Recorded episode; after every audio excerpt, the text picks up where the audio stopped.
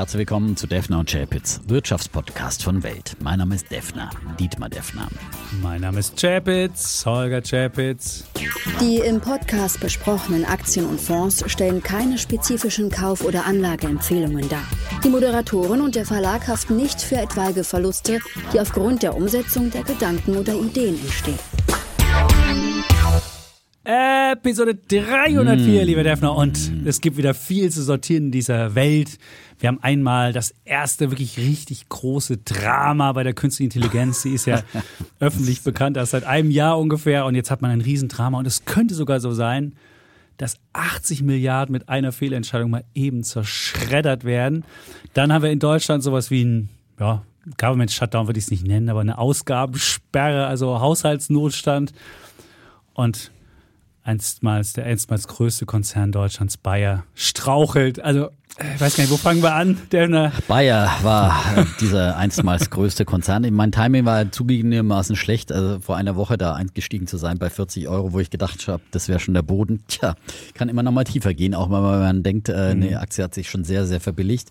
Aber da kamen jetzt wirklich äh, zwei schlechte Nachrichten auf, auf einen Haufen und äh, ja, 20 Prozent Minus bei einem DAX-Wert, der schon so verprügelt worden ist. Ne? Das riecht schon Stimmt. ein bisschen nach Ausverkauf, ähm, aber ist es wirklich eine ernste Situation, vor allem diese gescheiterte Medikamentenstudie mit dem Hoffnungsträger. Ähm, dem Blutverdünnungsmittel, mhm. was äh, gegen Schlaganfall helfen soll. Vorhofflimmern und was es ja. alles machen soll. Und da hatte man ja Umsätze von jährlich 5 Milliarden sich erhofft. Mhm. Ja, das ist natürlich schon ein Batzen, wenn der jetzt wirklich komplett weg, wegbrechen sollte. ist noch nicht zwingend. Also es kann auch sein, dass da was gibt. Geht. Kann man ja vielleicht noch nachbessern oder vielleicht für andere Anwendungen, aber es ist natürlich jetzt schon ein ähm, Rückschlag. Ein sehr deutlicher Rückschlag, ja. Und, und dann noch an einem Wochenende auch noch eine äh, schallende äh, Glyphosat-Niederlage, wo man dann wie zu 1,5 Milliarden Schadenersatz für drei Leute äh, verurteilt wird, was natürlich eine total irreale Summe ist, die dann auch wieder kassiert wird. Aber ich meine, erstmal hört man natürlich hin und versteht irgendwie dieses amerikanische Rechtssystem überhaupt nicht. Und ähm, dass, äh, dass das dann am Montagmorgen äh, Aktionären sauer aufstößt. Der größte Kurseinbruch in der Geschichte von Bayer. Also zumindest es geht bis 1992 konnte ich die Daten von Bloomberg zurückverfolgen. Und es gab nie einen Tageseinbruch von weit über 20 Prozent. Dabei hatten die ja früher zum Beispiel auch schon den Lipobuy-Skandal, ja. auch so ein äh, Medikamentenskandal mit äh, immensen Schadenersatzforderungen damals in den USA. Das war ja schon auch eine, eine ganz große Nummer damals.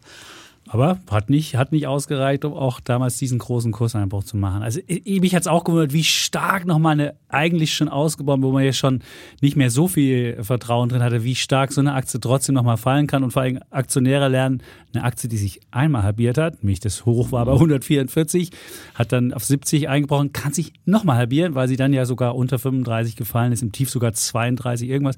Ich habe mir jetzt ein paar Zockerstücke zugelegt für, für 33, 30 glaube ich.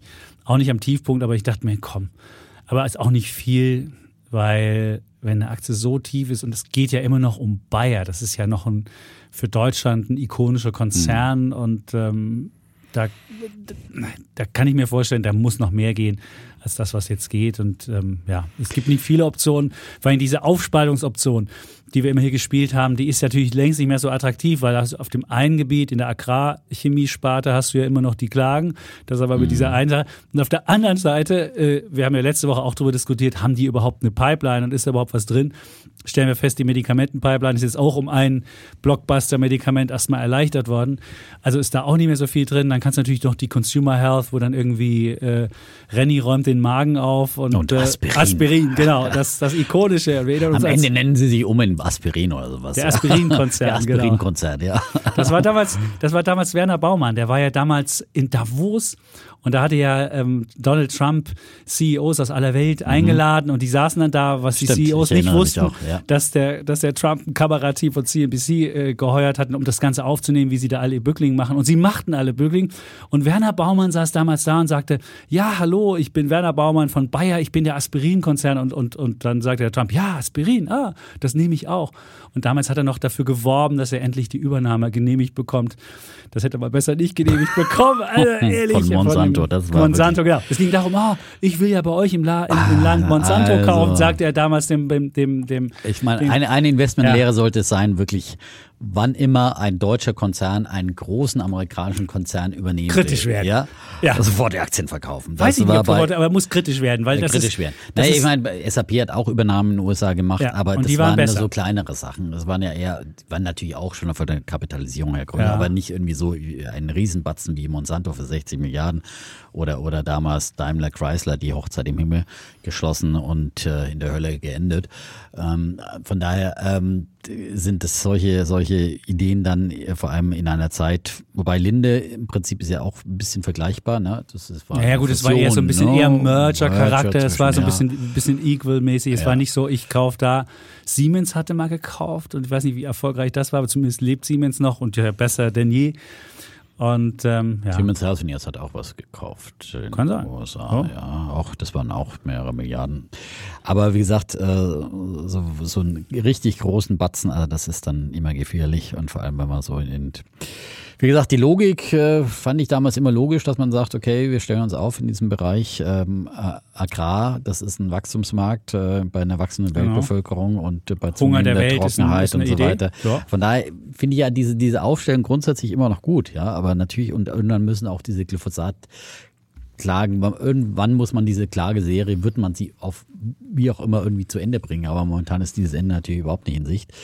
Und ähm, und Da bist du gesagt, damit sie- beschäftigt und kannst nicht Ja, in deinem anderen, genau. in deinen anderen Sparen. Vor allem hast du auch gar kein Geld mehr. Jetzt das Problem ist, ne? die Genau. sind jetzt ja, die Nettoschulden sind mittlerweile höher als die Marktkapitalisierung von der Aktie. Und dann muss man aufpassen, dass nicht irgendwann die Ratingagenturen kommen und sagen, äh, du bist ja nur noch zwei Stufen über Junk bei Bayer, dass dann irgendwann eine, eine Abstufung kommt, weil dann hat man, dann geht's wirklich so richtig abwärts. Und deswegen, man kann jetzt auch nicht sagen, ich, ich zahle die aus und kaufe mir im Pharmabereich noch irgendwas dazu. Das haben sie gemacht, Bayer in kleineren, äh, kleinere Biotech-Unternehmen, aber nie den großen Erfolg.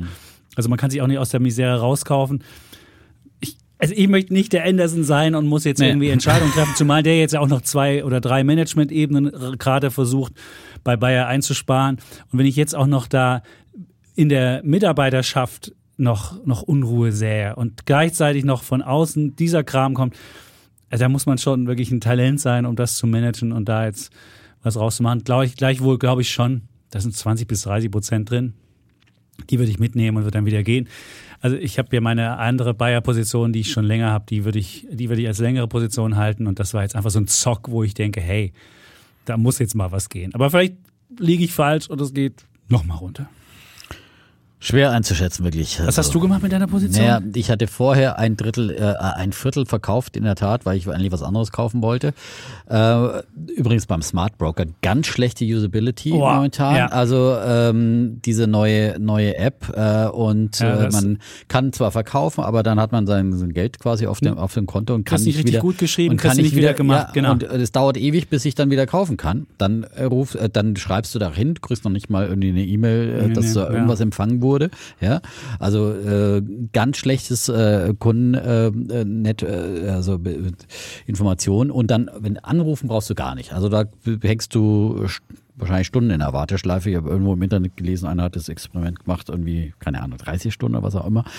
Ähm, also ganz, ganz schlecht. Ich meine, du kannst nicht mit so einer äh, neuen App und neuen Dings au- Auftritt und, und an, den, an den Start gehen und es äh, funktioniert nicht und äh, funktioniert über Tage nicht immer wieder die gleichen Fehler und dann gibt's noch nicht mal eine Erreichbarkeit. Ich meine, da muss ich halt mein, mein Kundencenter aufstocken und da Leute ans Telefon setzen oder, oder eine, in die E-Mail-Bearbeitung. Also das ist wirklich eine, eine Enttäuschung. Zumal ja. Dann, wenn ich weiß, dass es Ärger gibt und das ist eine, wir waren ja bei, wir haben ja Trade Republic mal besucht, die haben ja ihre App umgestellt, hatten den Suchschlitz vergessen einzuprogrammieren, dann haben die Samstag, Sonntag Tag und Nacht gearbeitet, um das irgendwie hinzubekommen. Und den Eindruck, wir arbeiten Tag und Nacht, um das hinzubekommen, hat man jetzt bei Wochenende ist dieser, dieser Fehler jetzt nicht beseitigt worden. Es ging mir heute auch wieder so, dass ich wieder, wieder was Ja. verkauft habe, wieder eine kleine Bayer-Position, um was anderes zu kaufen. Na gut, ich habe dann aber wieder noch mal ein bisschen günstiger Bayer zugekauft für dieses eine Viertel, was ich vorher verkauft hatte und jetzt wieder ein Viertel verkauft. Ja, ein bisschen, also, ja, aber ich meine, ich weiß noch nicht, was ich jetzt mit der Position insgesamt mache. Mhm. Wahrscheinlich werde ich sie nach und nach versilbern, weil ich glaube, selbst die also 20 Prozent Kursgewinn ist mir irgendwie auch ein bisschen, also Glaubst grundsätzlich nicht. Äh, nein, glaube ich schon. Das kann sie locker machen, aber die Frage ist, wie lange es dauert und es wird jetzt nicht so schnell gehen wie bei Siemens Energy, weil bei Siemens Energy kam ja dann auch eine, eine schnelle äh, Rettung in Form von Staatsgarantien und so weiter und so, mhm. dass ich, aber dass man jetzt denkt, bloß weil das so abgeschmiert ist, dann gibt es eine schnelle Gegenbewegung. Also da müsste sich ja fundamental was ändern und und das kommt ein, es kommt ein Hedgefonds-Mensch und äh, versucht, ja, aber die das Hedgefonds ja sind ja schon so lange dabei. das ist so ein Fall wie ThyssenKrupp.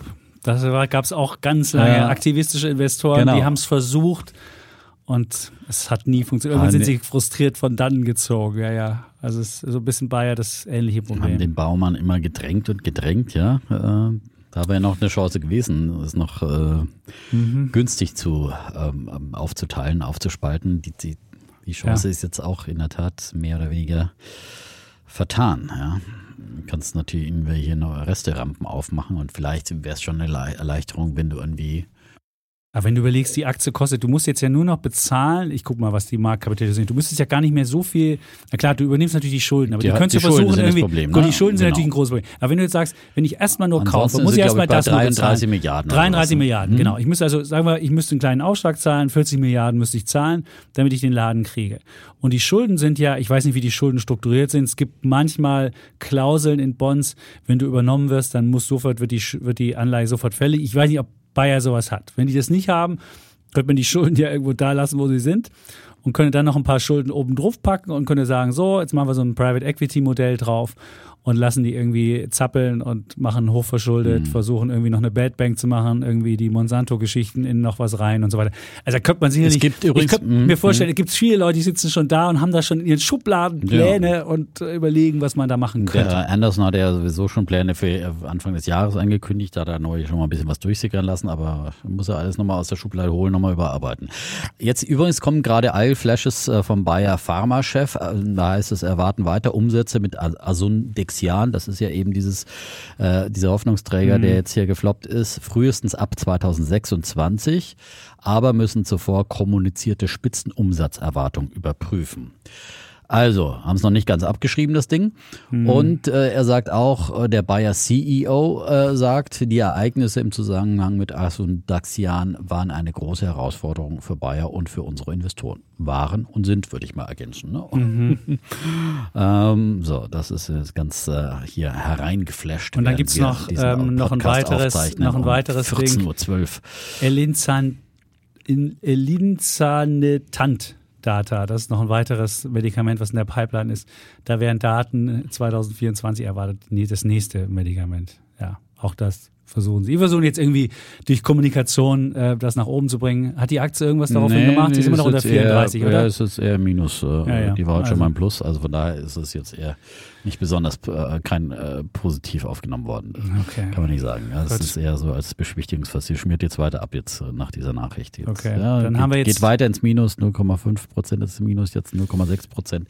Also das ist äh, was als Beruhigung. Teile der Antwort könnten zur Beunruhigung der Aktionäre beitragen. Muss man mit dem geflügelten Wort eines ehemaligen Innenministers Stimmt, sagen. Die erinnert sich auch die Messier, ja. also auf der Pressekonferenz nicht über irgendwelche Terrorgefahren sprechen sprechen wollte und dann die weiß sibyllinische Antwort gewählt. Die Teile der Beunruhigung, äh, Teile der Antwort könnten äh, Menschen beunruhigen. Ja. Menschen beunruhigen oder so.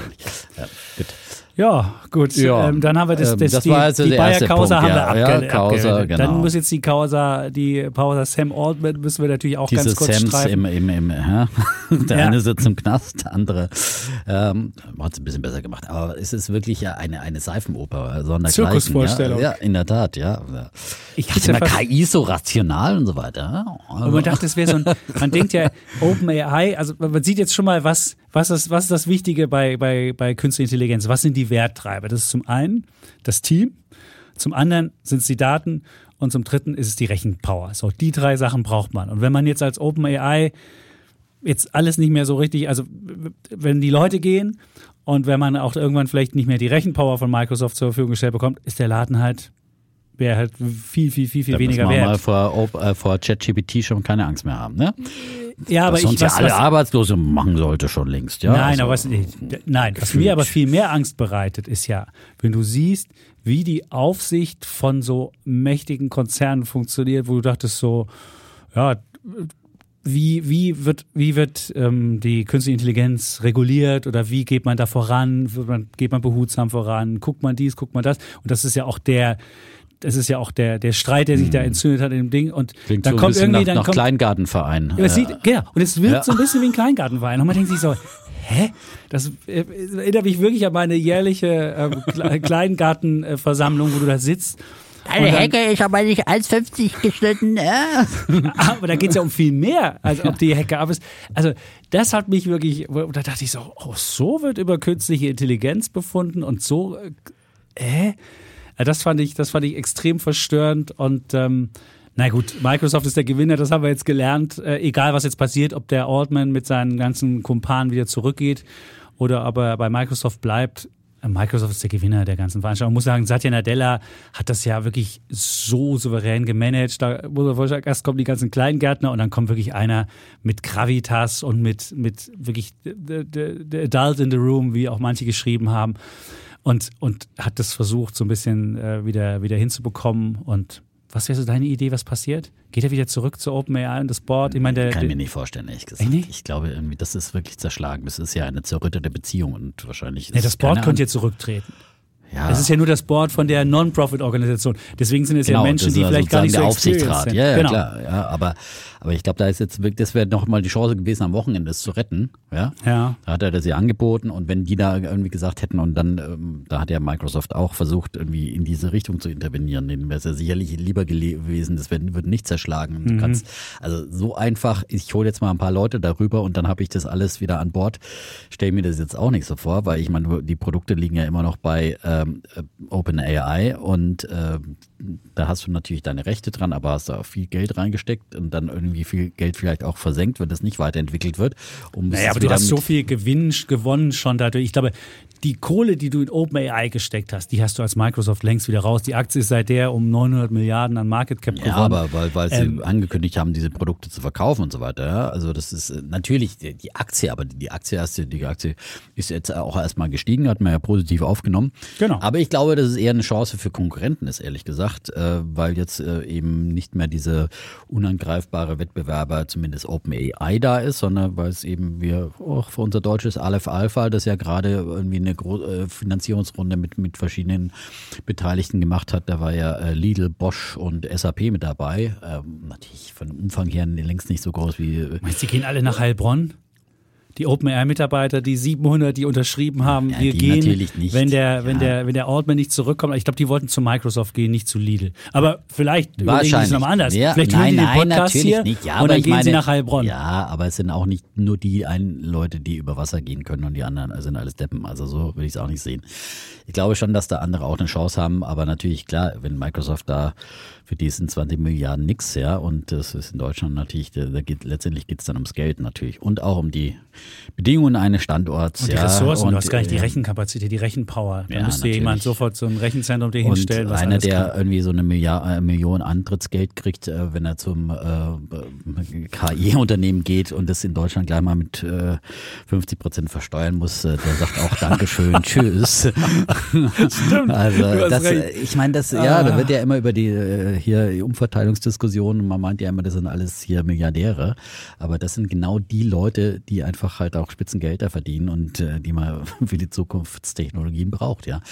Und äh, ja, kein Wunder, dass eben Die müssten dann 45 Prozent die Reichensteuer Gutverdiener, zahlen. die Gutverdiener abhauen und, ähm, und die anderen ähm, gerne zu uns kommen. So.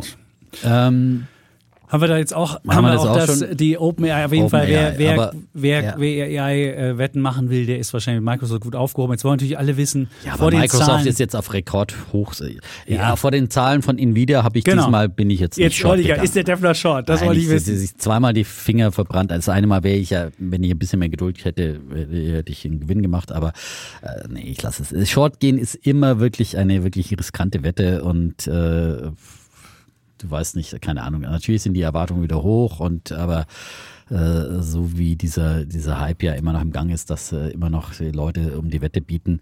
Früher oder später wird äh, dieser Schweinezyklus hat Kollege Röhl hat ja bei euch auch äh, im alles auf Aktien so gesagt, äh, dann auch auch zu Ende gehen. Aber jetzt genau quartalsmäßig das zu timen, zu sagen, wann ist jetzt lässt da die Nachfrage nach? Also momentan ist ja offenbar immer noch der Hype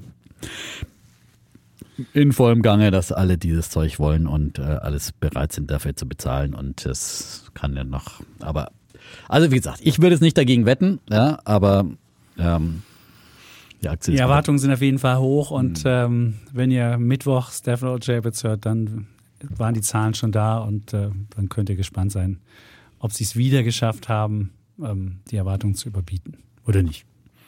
Gut, So, aber du bist dann- nicht short, vielleicht ist es ein schlechtes Genau. Zeichen. Vielleicht ist es ein schlechtes Zeichen. Vielleicht ist es ein schlechtes Zeichen. Das kann gut sein, aber ja, nachdem ich ja zuletzt hier, ich meine, ich habe erst äh, E-Hang verkauft, schon fast auf tief nach dieser Short-Attacke, ja. Ja. Äh, ein Drittel nur. Ein ja, Drittel, aber ich genau. meine, das war aus Risiko. Ähm, Dann hast du die- Diversifikations- Dann habe ich, hab ich gedacht, jetzt mal Jetzt. kaufe ich mal einen sicher, einen, einen soliden, nicht, einen, nicht solide, aber sag mal, wenigstens einen DAX-Wert. Ja, Okay. ja, aber ich habe auch gesagt, äh, die, äh, qualifiziert für Techno-Schrott und der macht dann auch gleich nochmal 20 Prozent Ja. Minus. Also, obwohl E-Hang sich wiederholt hat in der Zeit. Ähm, das ist jetzt mal, ich habe momentan keinen Lauf. Ja? Also von daher, das glückt nicht. Und von, der, von daher bin ich jetzt vielleicht kontraindik. Ich, ich gehe jetzt auch, um Gottes Willen, nicht long bei, bei, bei, bei Nvidia, aber es ist, ich will es einfach nicht riskieren. So.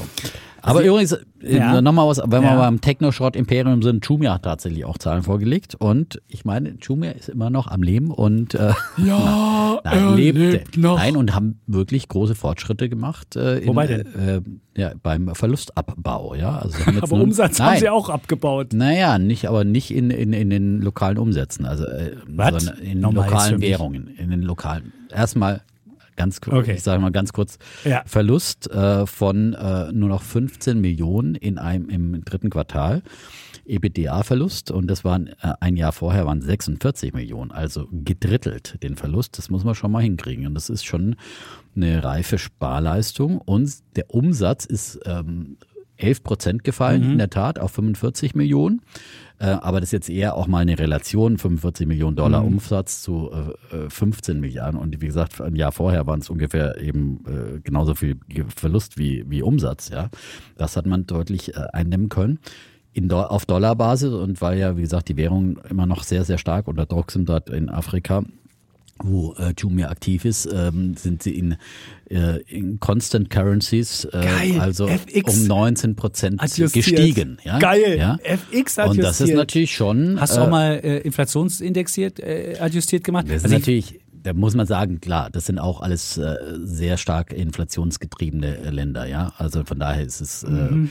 äh, äh, kann man dann die 19 Prozent vielleicht wieder abziehen. Also das ist, aber, aber es ist immerhin, nein, aber du musst ja auch erstmal in, in lokaler Währung, auch in einem Umsatz, Inflationsumfeld deinen, deinen Umsatz steigern, weil, weil, wie gesagt, ja dann auch, also das ist jetzt nicht so, äh, so schlecht. Also wenn ich, wenn ich um 60 Prozent meine, äh, keine Ahnung, äh, also äh, mein, meinen Verlust abbaue und nur 11 Prozent selbst in, auf Dollarbasis dann, äh, ähm, dann Umsatzverluste habe, dann äh, ist das, finde ich, doch durchaus bemerkenswert. Und ich finde einfach, dass diese Strategie des neuen Managements einfach langsam Früchte trägt.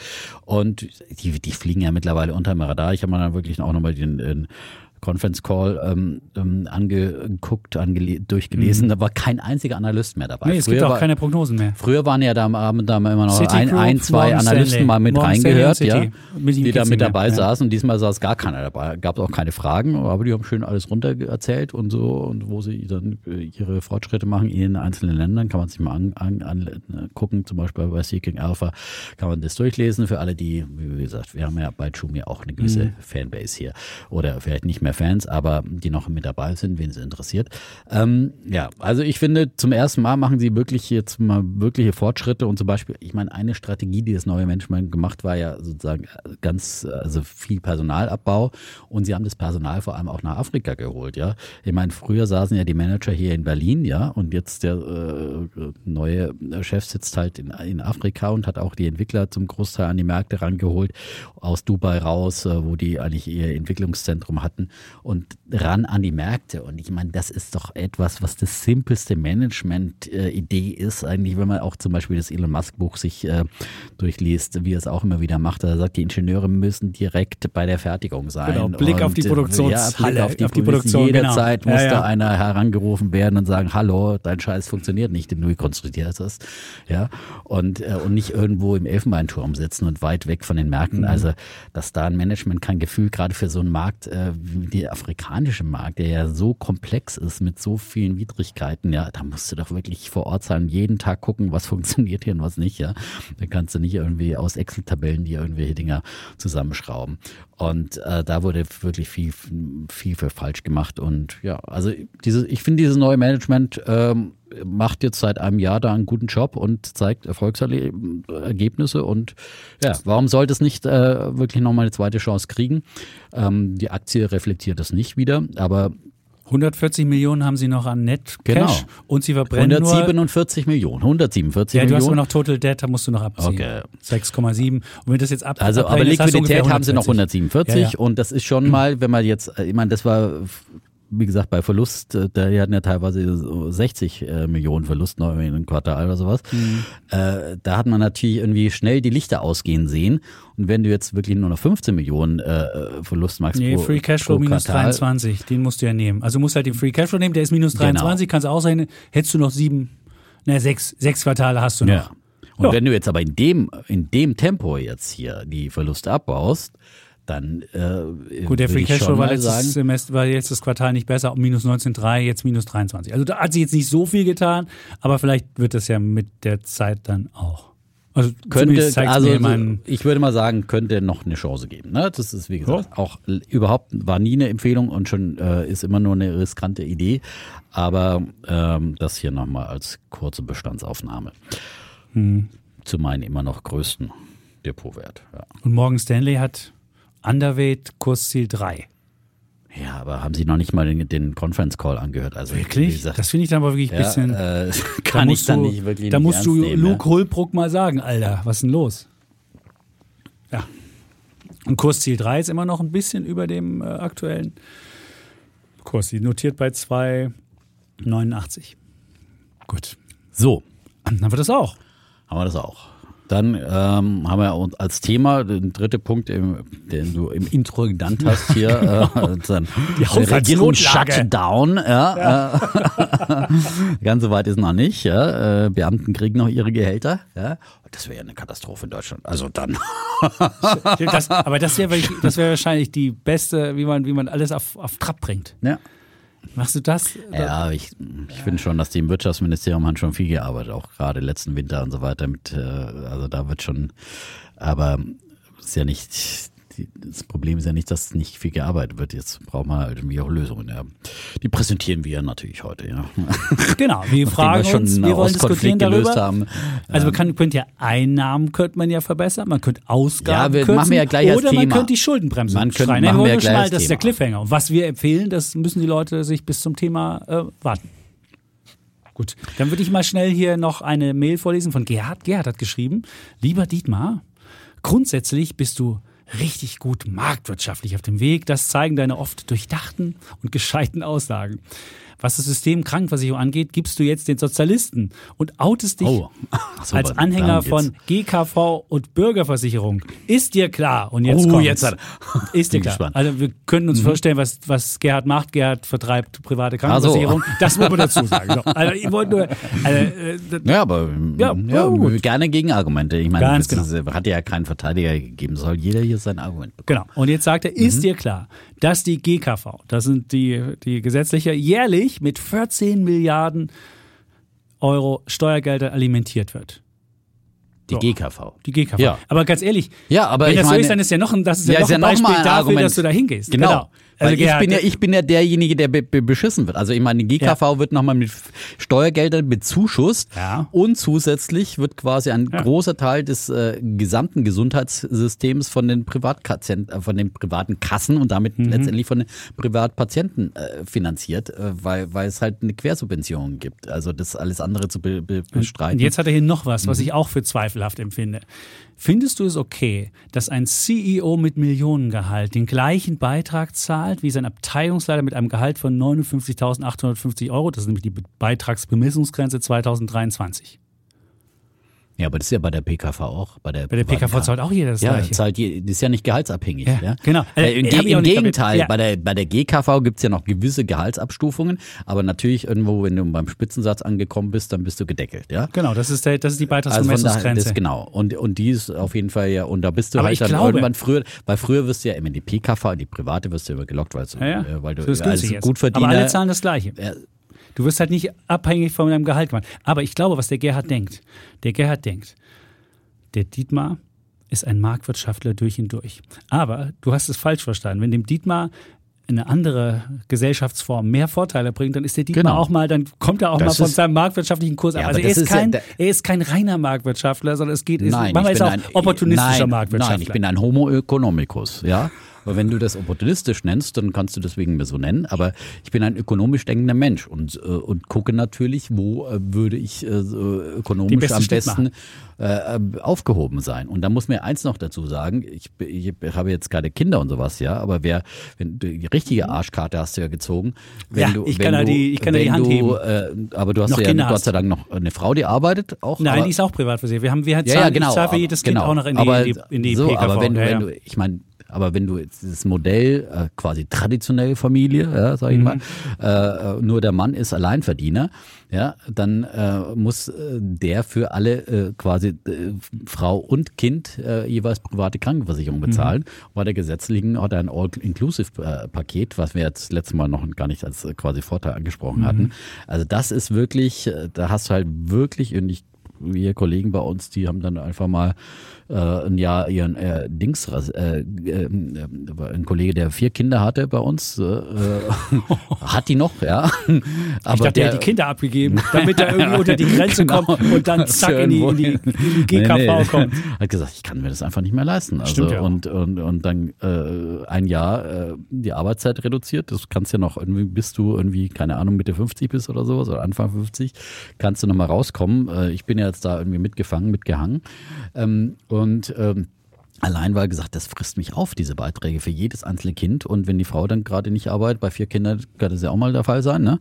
Dann äh, zahlst du dich dumm und deppig, ja. Und, und, und dann hast du ein bisschen Altersrückstellung fürs Alter, aber du hast das Problem ist ja, du hast überhaupt keine keine Garantie und du bist einer gewissen Willkür ausgesetzt, weil jedes Jahr kriegst du dann deine Erhöhung und dann guckst du hin und wieder, ich hatte ja Jahre, da ging es um, um über 10 Prozent nach oben und wir mal eben 100 Euro pro Monat mehr. Ja. Ja, äh, diese Jahr haben noch gar keine, äh, keine Post bekommen. Also das so freust du dich ja Genau, immer, wenn Post die Post von von der der, von der privaten. Krankenversicherung Ja, kommt. Ne? das also wahr. das wirklich, wirklich gut überlegen. Natürlich hat man da bessere Leistungen und sowas, aber ähm, aber das ist- Problem ist halt immer noch, auch wenn die Wechselfähigkeit erleichtert wurde, äh, aber es ist immer noch sehr, sehr problematisch, äh, dann irgendwie wieder zu wechseln, Tarife zu wechseln, was auch immer. Es ist einfach. Kannst aber, und das schreibt der Gerhard auch, und jetzt will er hier noch einen Lifehack dir mitgeben. Mhm. Jeder PKV-Versicherte kann seinen Beitrag erheblich reduzieren, indem er bestimmte Leistungen reduziert. Er liegt dann immer noch grundsätzlich über dem GKV-Niveau. Du kannst nämlich auch deinen Beitrag, glaube ich, auf GKV. Dann immer dachte, ja gut, das Problem ist ja, dann wechselst du wieder in einen anderen Tarif, der dann günstiger ist, dann wechselst du im nächsten Jahr wieder alles, äh, alle Kohorten darüber und dann weißt du ja auch wieder nicht, wie, wie, wie entwickelt sich dieser Genau, und Tarif. da ist das nächste Problem, Und du- Kohorten. Ver- Da ist Ja. nämlich ein Riesenproblem, je nachdem, was ihr für eine Versicherung habt. Es gibt Versicherungen, die sind, ähm, die sind, ich will nicht sagen asozial, aber ich würde sagen, die haben ein Modell, wo sie immer nur junge Kohorten zusammenstecken, die natürlich ein schönes Risikokollektiv sind. Da gibt es keine großen Risiken und da kannst du natürlich auch günstige, ähm, günstige Tarife anbieten. Wenn du dann aber vergreist mit deiner Kohorte und keine jungen Menschen unten reinkommen und es gibt halt Versicherer, die machen immer wieder neue Tarife auf und machen keine Verjüngung. Dann sitzt du mit den ganzen alten Menschen zusammen und jeder, der weiß, wie Krankenkosten sind im Alter, weiß dann, was dann auf die, auf die, auf die vergreiste Kohorte hinz, hinzukommt. Und deswegen, auch da muss man gucken, wie viele unterschiedliche Tarife macht ein ähm, Versicherer. Und wenn du eine, bei einer Versicherung bist, die irgendwie 20 Tarife oder 30 hat und immer wieder die Jungen lockt, dann würde man sagen, den wählt, wählt man besser nicht aus. Ich bin bei einem, der hat einen Tarif, äh, glaube ich, ähm, und der ist da ganz, äh, da hat man den Eindruck, dass ich nicht alleine äh, noch bin, sondern dass auch junge Menschen noch nachkommen, gegebenenfalls. Auch das ist noch ein Riesenproblem, wenn du halt unten keine jungen, gesunden Menschen mehr reinkriegst, weil jetzt dann immer noch eine gewisse, ähm, ja, ein bisschen hast du ein Risikokollektiv und die alle zusammen machen ja das Kollektiv aus und davon wird ja auch immer berechnet, wie dein, dein, deine Prämie ausfällt. Ja, und dann willst du ja auch nicht ständig dann dich, dich verschlechtern, weil du kannst ja nicht mehr upgraden dann, ja, weil dann kannst du dich natürlich dann immer verschlechtern und sagen und so und dann hast du natürlich alle Vorteile weg, die du, und dann brauchst du vielleicht dann doch mal. Also ich bin ja kein Mensch, der, der auf krank wird und so weiter, Gott sei Dank. Und äh, ja, ich habe ja gesagt, ich zahle fast 1000, also ganz äh, so um die knapp 950 so ungefähr sind es, war großzügig aufgerundet. Ähm, und kriege jetzt halt natürlich, ich bin jetzt mittlerweile so weit, dass ich immer so ein bisschen äh, so schon jahrelang irgendwie halt entweder die Arztrechnung dann selbst Mhm. bezahlt habe, jetzt kriege ich dann ungefähr 1500 oder sowas zurück. Ja, Okay.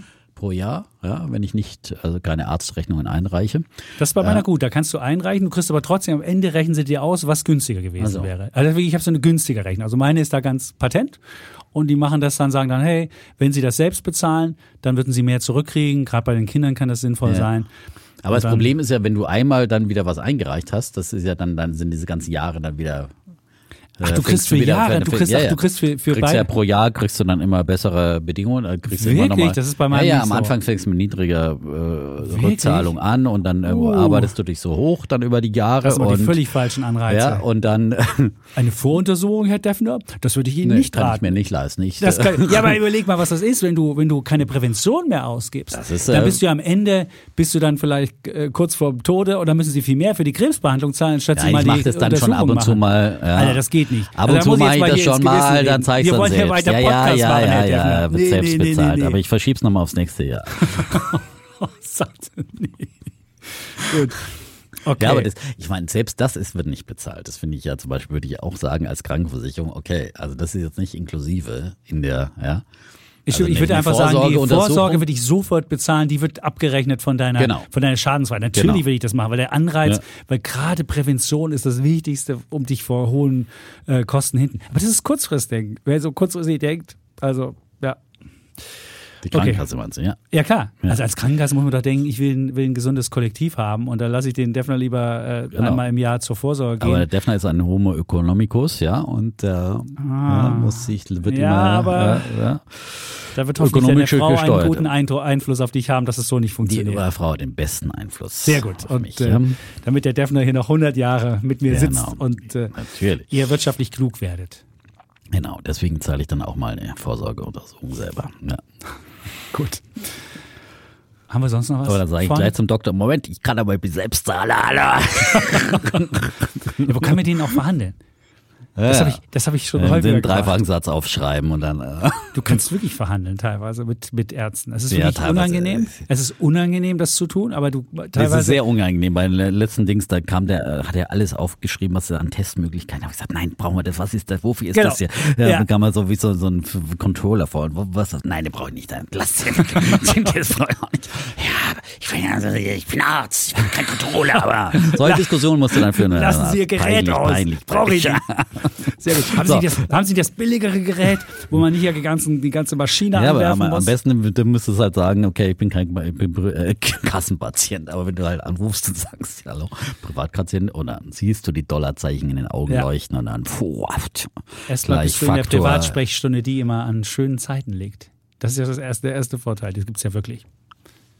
Gibt's, natürlich gibt's Vorteile und du kriegst schnell einen Termin, ja, das ist, äh, aber, Das musst du auch, diese Terminflexibilität musst du auch bezahlen. aber ich meine, ich meine Eltern, die haben echt alles gekriegt. Ich habe am Wochenende mit denen telefoniert, also hier Schulter, Hüften, all- alles ausgetauscht und so weiter. Mein Vater kriegt irgendwie fürs Auge immer eine, eine Spritze, die kostet wie, glaube ich, 1000 Euro. Ich weiß nicht, wie oft äh, die, äh, das, das äh, der wieder gut sieht äh, und in regelmäßigen Abständen. Ich weiß nicht mal, wie, in welchen Rhythmus. Also es ist wirklich schon, du kriegst wirklich viel bezahlt von der, von der, von der gesetzlichen Krankenversicherung. Das ist wirklich keine, also mit zwei Klassen Medizin ist wirklich ein, ein, Ein äh, Mythos. Ein, äh, Ein Mythos. Mhm. sehr, sehr starker Vorwurf, ja. Also da werden wirklich äh, in anderen Ländern, äh, die beneiden uns sehr um unser Oder kommen zu uns, um das Oder dann auch kommen vornehmen zu uns. zu. Grüße an Friedrich Merz, ja. So. Gut. Okay, jetzt haben wir auch gleich noch hier. Nein, ähm, dann kommen wir mal zu unseren Bullen und Bären. Wir haben ja gar nicht mehr so viel Zeit. Wir wollen haben hier in nicht so viel 1,15 Zeit, ja durch. Also bitte, ist Herr Wahnsinn, Defner, ja. Sie müssten hier mal Bulle oder Bär äh, machen, weil Dann- du ja heute das Thema einführst. Ja, dann würde ich mal am Bullen anfangen. Ja. Entdeckt äh, bei ähm, Aktionärsbrief von, von aus dem Hause Bernecker mit dem Volker Schulz, hab ich, den habe ich auch öfters bei mir ähm, äh, zu Gast in, in, in den Börsensendungen auch. Er hat schon lange in diesem Jahr, einer seiner Favoriten war Siemens in diesem Jahr übrigens, als wir Anfang des Jahres gesprochen hatten. Ja, da hat er Okay. ein gutes Händchen bewiesen.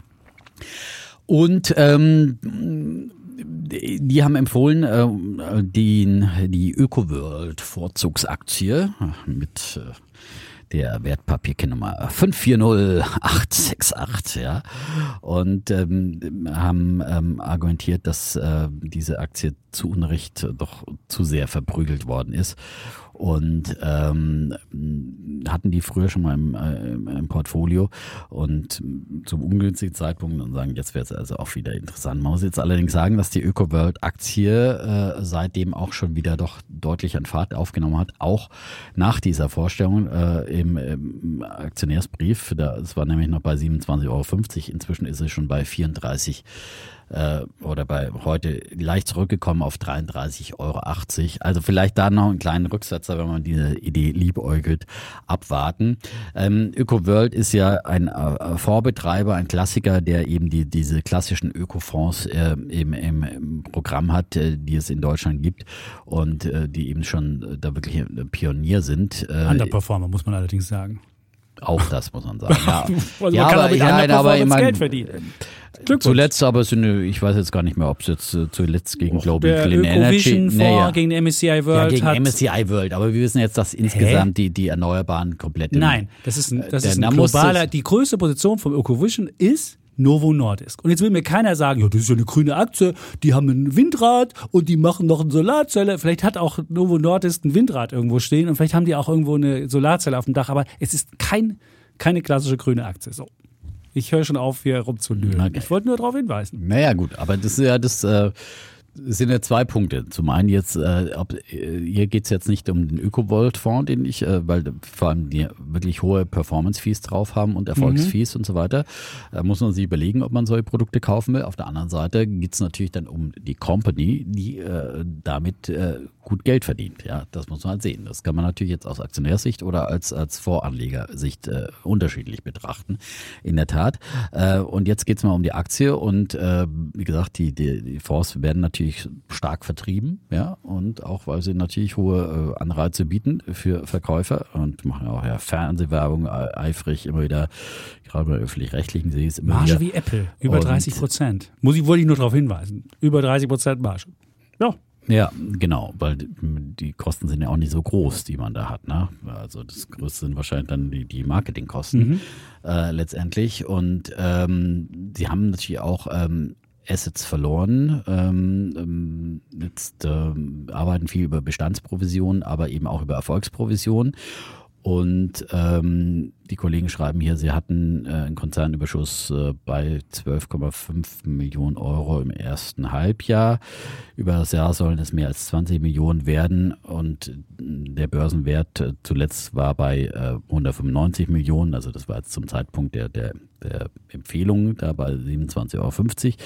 So, und Sie sagen, Sie haben noch in der Kasse 140 Millionen an Netto-Liquidität äh, und daraus ähm, haben Sie dann eben eine, äh, einen Unternehmenswert von 55 Millionen ähm, errechnet. Äh, das wäre eben der Stand bei 27,50 Euro. Der ist jetzt natürlich etwas gestiegen. Und äh, genau, das war das, die Argumentation für ein sehr, sehr günstig bewertetes Unternehmen. Und ähm, dann kann ja auch wieder bei steigenden ähm, Kursen zum einen natürlich das äh, angelegte äh, Vermögen steigen und dadurch die Provision und äh, auch wenn dieser Sektor wieder mal deutlicher zulegen sollte, können dann auch wieder ähm, ähm, Erfolgsprämien dazu kommen und, und dergleichen. Also von daher ist da äh, durchaus möglicherweise ähm, Luft nach oben und ähm, Sie setzen den fairen Wert der Aktie konservativ bei 50 Euro an, schreibt der Aktionärsbrief dazu. So viel dazu. So, jetzt hat, wolltest du noch was sagen? und es gibt sogar noch eine gesponserte Analyse von der Bank M. ja, genau, die habe ich auch gesehen gerade noch. Ja, 59 Euro haben die jetzt genau, gekostet. die ist noch ein bisschen. Das kann man sogar im Internet umsonst durchlesen, Ja. die Analyse. Nur weil es bezahlt ist, muss es nicht schlecht sein, aber es ist bezahlt. Das muss man halt wissen. Da steht immer Sponsored dahinter. Und äh, das Geschäftsmodell ist auf jeden Fall ein Also stabil kann man nicht sagen, weil naja, ja die Kurse schon- steigen, aber schon relativ. Nein, aber ich meine, die, die Gebühreneinnahmen Ja. und ich meine, das sind, glaube ich, schon viele, wer sich so einen aktiven Fonds kauft, der hat den da da liegen und der liegt da. Ja, das sind ja dann so irgendwie die, die Bankkunden, die da nicht irgendwie alle zwei Monate ihren Fonds raushauen und, und verkaufen und jetzt in den ETF reingehen, äh, sondern die zahlen da Jahr für Jahr schön ihre äh, Managementprovision und äh, das ist schon ein sehr stetiges Geschäftsmodell auch, ja. Mich wunderte, ich habe mir die Werte angeguckt und ich verstehe nicht, warum die seit Ende 2021, seit dem Bitcoin hoch, mit Bitcoin runtergegangen sind. Also ich, ich verstehe es wirklich Bitcoin nicht, warum. Es war ja Ende November, November 2021, das war ja das Bitcoin hoch. Das ist für mich ist Was ist jetzt das Bitcoin hoch für Relevanz für einen Nein, das war der? Überschwang des Marktes. War ja Nein, im November, im. November Nein, 2021 aber bei- gab es ja nochmal so ein, gab es so ein Ja, Hoch aber beim Bitcoin ist jetzt nicht 100. unbedingt, ja, beim So, Nasdaq und 100, seitdem haben aber, die eine frage mich, aber, warum? aber erstmal ist äh, bei den ESGs geht's also äh, bei den, bei den äh, Clean Energies, das hatte ich ja letzte Woche äh, beim äh, Global Clean Energy, da geht's seit, seit Februar 21, wie bei allen anderen äh, nicht profitablen äh, Technoschrottunternehmen äh, abwärts. Also das war, da war der Höhepunkt des Marktes, Januar, Februar 21. Ja, aber die haben ja. Semiconductor für 17,4, Healthcare 12,7, Machinery Diversified 8,7, Electronics 7,2, Pharmaceuticals 6,3, Building Materials 5,4. Amerika 33 Prozent, Japan 10, Deutschland 10, Dänemark 9. Natürlich gibt es da einen Schwerpunkt, da gibt es sowas wie Xylem ist unter den Top 10 oder, oder solche Sachen, zumindest das, was ich hier bei Bloomberg sehe, die haben leider nur von Juli, 31. Juli 23, aber trotzdem, das ist ein global anliegender Fonds, das ist kein Fonds, wo du, wo du einfach, da ist ASML Holding die zweitgrößte, Novo Nordisk die größte, ähm, Relx PLC äh, äh, die drittgrößte, AMD viertgrößte, Xylem, Wolters Kluwer, Deutsche Post, AX-Tron, Mastercard und Rom und Mastercard beim besten Willen. Ich weiß nicht, was da jetzt grün sein soll. Äh, Wahrscheinlich sind die, haben die ein gutes ESG-Rating, deswegen sind sie drin, aber es geht da um einen Auf jeden globalen Fall Fonds. besser als Bargeld ausgeben, ja, und drucken und hin und her fahren, ja. Okay, gut. Dann das muss es sein. Ich habe jetzt, das war jetzt der Öko World Öko Vision, Vision Classic, so heißt das äh, Flagship-Produkt bei denen. Und ähm, ich wundere mich, so schlecht sind die Werte ja gar nicht, aber trotzdem. Ja, aber da ähm, war. Ich habe jetzt hier 30. Juni, ach, 2022 habe ich hier Uraltwerte. Ja, ja, es ist furchtbar. halt, die, die werden halt äh, nicht unbedingt immer nicht gepflegt, aktualisiert. Die, die, Damals die hatten sie eben aber auch noch Enphase und Solar Edge und so weiter auch Großgewichte. Ich meine, das hat natürlich schon, wenn du die drin hattest, ja, und die musst du ja drin haben, das reißt dich natürlich schon runter, wenn die 80 Prozent Wert verlieren. Ne? Also das ist auch, wenn, wenn Novo Nordisk äh, groß Am 31.07. war es so, Wir müssen doch, wir Gut. haben doch keine Zeit. So. Gut, dann kommen wir zu meinem äh, Bär der Woche. Das ist relativ, das ist äh, relativ einfach. Ich gebe einem Bären den Bär der Woche und zwar Jim Chanos. Das ist ein äh, anerkannter äh, Hedgefonds-Manager und äh, einer der, der, der, ja, ikonischen oder legendären Leerverkäufer. Und Jim Chanos hat bekannt gegeben, ähm, dass er seinen ähm, Fonds auflöst und dass er zum Jahresende den Anlegern ihr Geld zurückgibt und dann noch einen kleinen Restbetrag, den er selbst besitzt, als Art ja, Family Office weiterführt. Und ähm, vielleicht kurz, was Jim, Jim Chanos gemacht hat oder was ihn ausmacht, wer ihn jetzt nicht kennt. Ähm, er ist legendär geworden 2001, als er gegen Enron gewettet hat, die ja dann später pleite gegangen sind. Das war so sein Durchbruch. Und er hat aber schon angefangen. Energieunternehmen, ja. Genau, es war ein Das Energieunternehmen, die hatten halt relativ viele Sachen jenseits der, jenseits der ähm, ja, Balance Sheet. Die haben halt irgendwie so neben der, neben der Bilanz und, und so Sachen gemacht und er meinte dann irgendwann Enron, das wäre so eine Art Hedgefonds und äh, hat dann die rote Flagge gehisst und meinte, das, das könnte nicht gut gehen und ähm, dann hatten die die Gewinnwarnung und dann ging es halt relativ schnell zu Ende und damit hat er recht. Hat angefangen 1982 ähm, und hat damals schon ein, ein, ein Unternehmen, Baldwin United, das war so sein erster Scoop, da war er noch bei Guilford Securities und hat, das war so ein, so ein Hersteller von, von Klavieren, die hatten halt ein großes Business und die haben dann in den Versicherungsbereich expandiert und jeder dachte so, hä? Und da hat er eben auch äh, äh, die rote Flagge gehisst und die mussten auch Konkurs anmelden. Also er hat so angefangen, hat immer wieder geguckt, wo gibt's wo gibt's Unternehmen, die, die, wo, es- wo es Betrug gibt oder wo irgendwie das Geschäftsmodell nicht so solide ist. Und während andere Shortseller ja eher so im Verborgenen gearbeitet haben, war er auch einer von denen mit, die sich da auch ähm, ja, auf den Radar gebracht haben und auch irgendwie immer, immer, immer auch mit öffentlichen Auftritten. Er hat auch eine eigene Konferenz gemacht, die hieß Bären im Winterschlaf. Ähm, und hat dann da Leute eingeladen. Also er war auch einer, der wirklich versucht hat, das äh, bekannt zu machen. Immer wieder haben sie ihn auch versucht, ähm, äh, Unternehmen ihn zu verklagen und haben gesagt, ey, das geht doch nicht und haben Privatdetektive angeheuert und haben dann bei der SEC versucht, ihn anzuschwärzen. Und ein Zitat, was er gebracht hat, das fand ich ganz spannend.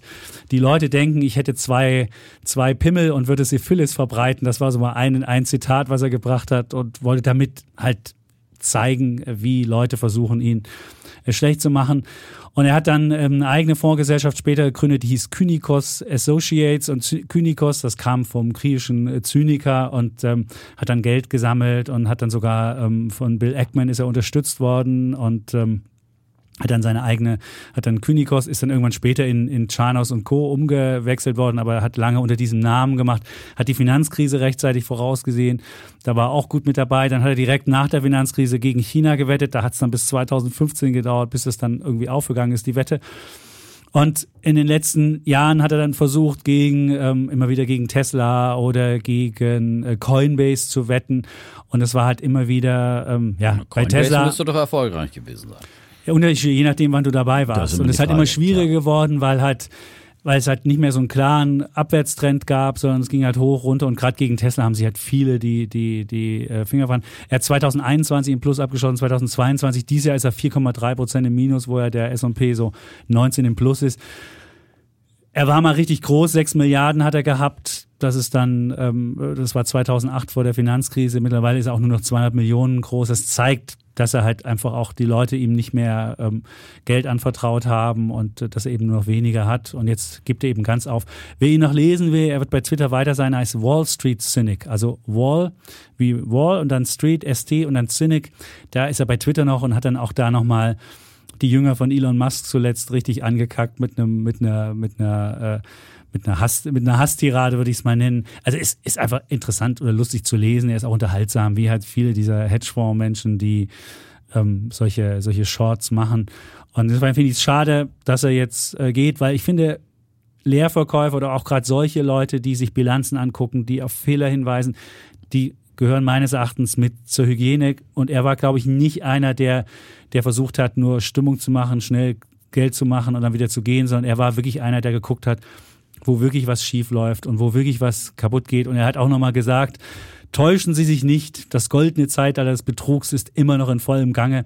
Und da braucht es eigentlich Leute, die da mal genauer hingucken, auch mal die Bilanz angucken und nicht einfach sagen, hey, das ist ein Wunderkind, dem gibt man sofort Geld, das läuft und so weiter. Und deswegen finde ich es halt schade, dass er jetzt ähm, geht. Und deswegen ist es, ja, mein Bär für einen Bären, für Jim Chanos ähm, von Chanos und Co. So hieß die Gesellschaft zum Schluss. Und ähm, ich finde es schade. Aber man kann ihm noch weiter folgen und er wird weiter noch seine Dienstleistungen anbieten und wird noch weiter Analysen machen. Aber nicht mehr selbst. Gut.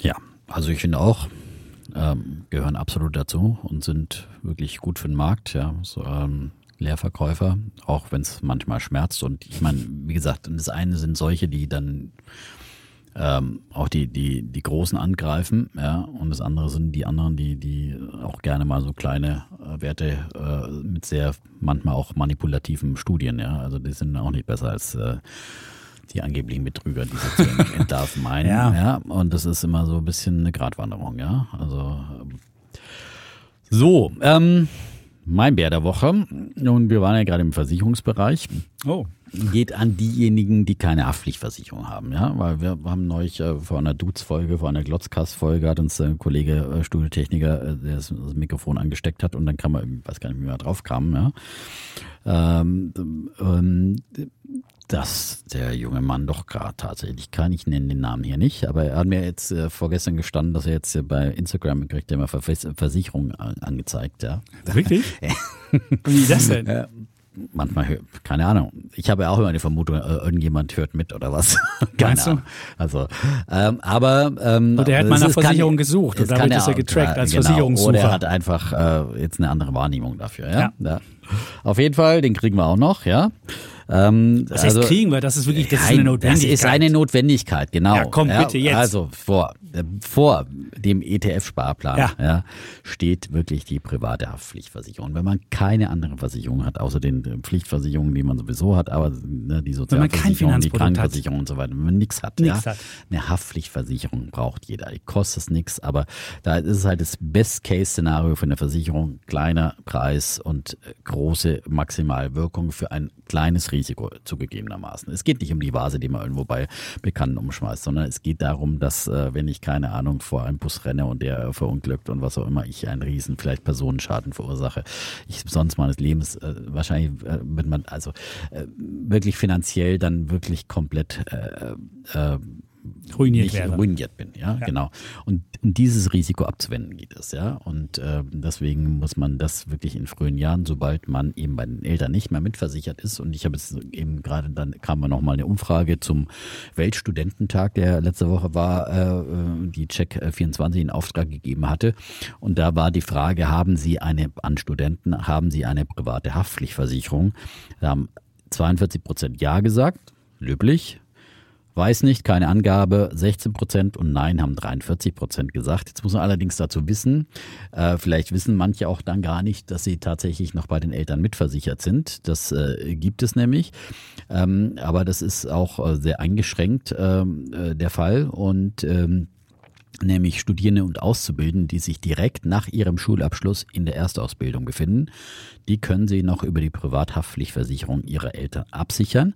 Achtung, sofern zwischen Schulabschluss und Erststudium weniger als zwölf Monate liegen. Ein zweit- oder ein berufsbegleitendes Studium erfordern hingegen den Abschluss einer separaten privaten Haftpflichtversicherung. Also das ist schon mal ganz wichtig zu wissen, weil sonst denkt man ja wahrscheinlich und weiß ja, wie das ist, ne, bei äh, Studenten, jungen Leuten, dass man sich um solche Sachen eigentlich nicht schert und denkt, ach Mensch, bin ich doch irgendwie bei den Eltern mit versichert. Aber man muss das auf jeden Fall checken. Erfülle ich diese Bedingungen? Bin, habe ich tatsächlich diesen Versicherungsschutz oder habe ich ihn nicht? Und wenn nicht, dann gibt's für äh, Studenten, Studierende schon äh, Tarife ab 30 Euro jährlich und auch sonst sind die Tarife ja auch fast in diesem Bereich schon erhältlich. Und ähm, es wird hier auch nochmal darauf hingewiesen, ähm, dass eine gute PHV auch für die Wohnungssuche erforderlich sein kann, weil manche Vermieter das dann auch sehen möchten, dass da einer auch dann gegebenenfalls für Schäden äh, aufkommen kann, die er verursacht. Und also das ist auch dafür nochmal ein Argument. Aber im Prinzip gibt es überhaupt kein Argument gegen eine private Haftpflicht. Wie gesagt, es gibt sehr, sehr hohe Risiken, äh, die man, äh, die man äh, quasi damit vor allem absichern muss und weniger die, die, die kleine Vase. Dann kann man sich auch eben äh, der Schadensfreiheits, äh, also beziehungsweise Eigenbehalt. Eigenbehalt. Ne, Also wer, wer halt wenn man- die kleinen Sachen rauskriegen Genau, die will. kleinen Sachen, dann, dann kriegt man einen deutlich günstigeren Tarif. Äh, Also wenn man nicht mit den Betrügern in einer, in Genau, einer Kohorte genau. sein will. Ja, Also so viele- ist es, genau. Also Weil da wird natürlich viel Schmuh getrieben, So ne, dass man sagt, hier, ach Mensch, melde dich meiner Versicherung, wenn irgendwo was kaputt gegangen ist. Ja. Ja. Bei Freunden, äh, das ist äh, Versicherungsbetrug, davor kann man nur warnen. Ja, weil Aber das gibt ja es, deswegen sind die ohne Selbstbehalt viel, viel teurer. Genau, und dann zahlt man die mit und dann nimmt man einfach den Selbstbehalt und wenn man mal eine Vase kaputt macht, zahlt man die 50 Euro.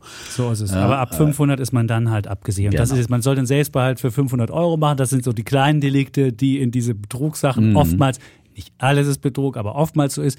Und dann hat man halt wirklich die existenziellen Risiken abgesichert und den kleinen, das kleine Baddeltum, das muss man halt selbst Mhm. bezahlen. Dafür muss man halt nur 44 oder 45 bezahlen statt 80 oder 60. Also ist halt dann auch wesentlich günstiger. Muss man halt überlegen, wie die eigene Risikosache ist. Aber auf jeden Fall Haftpflicht. Freunde, echt.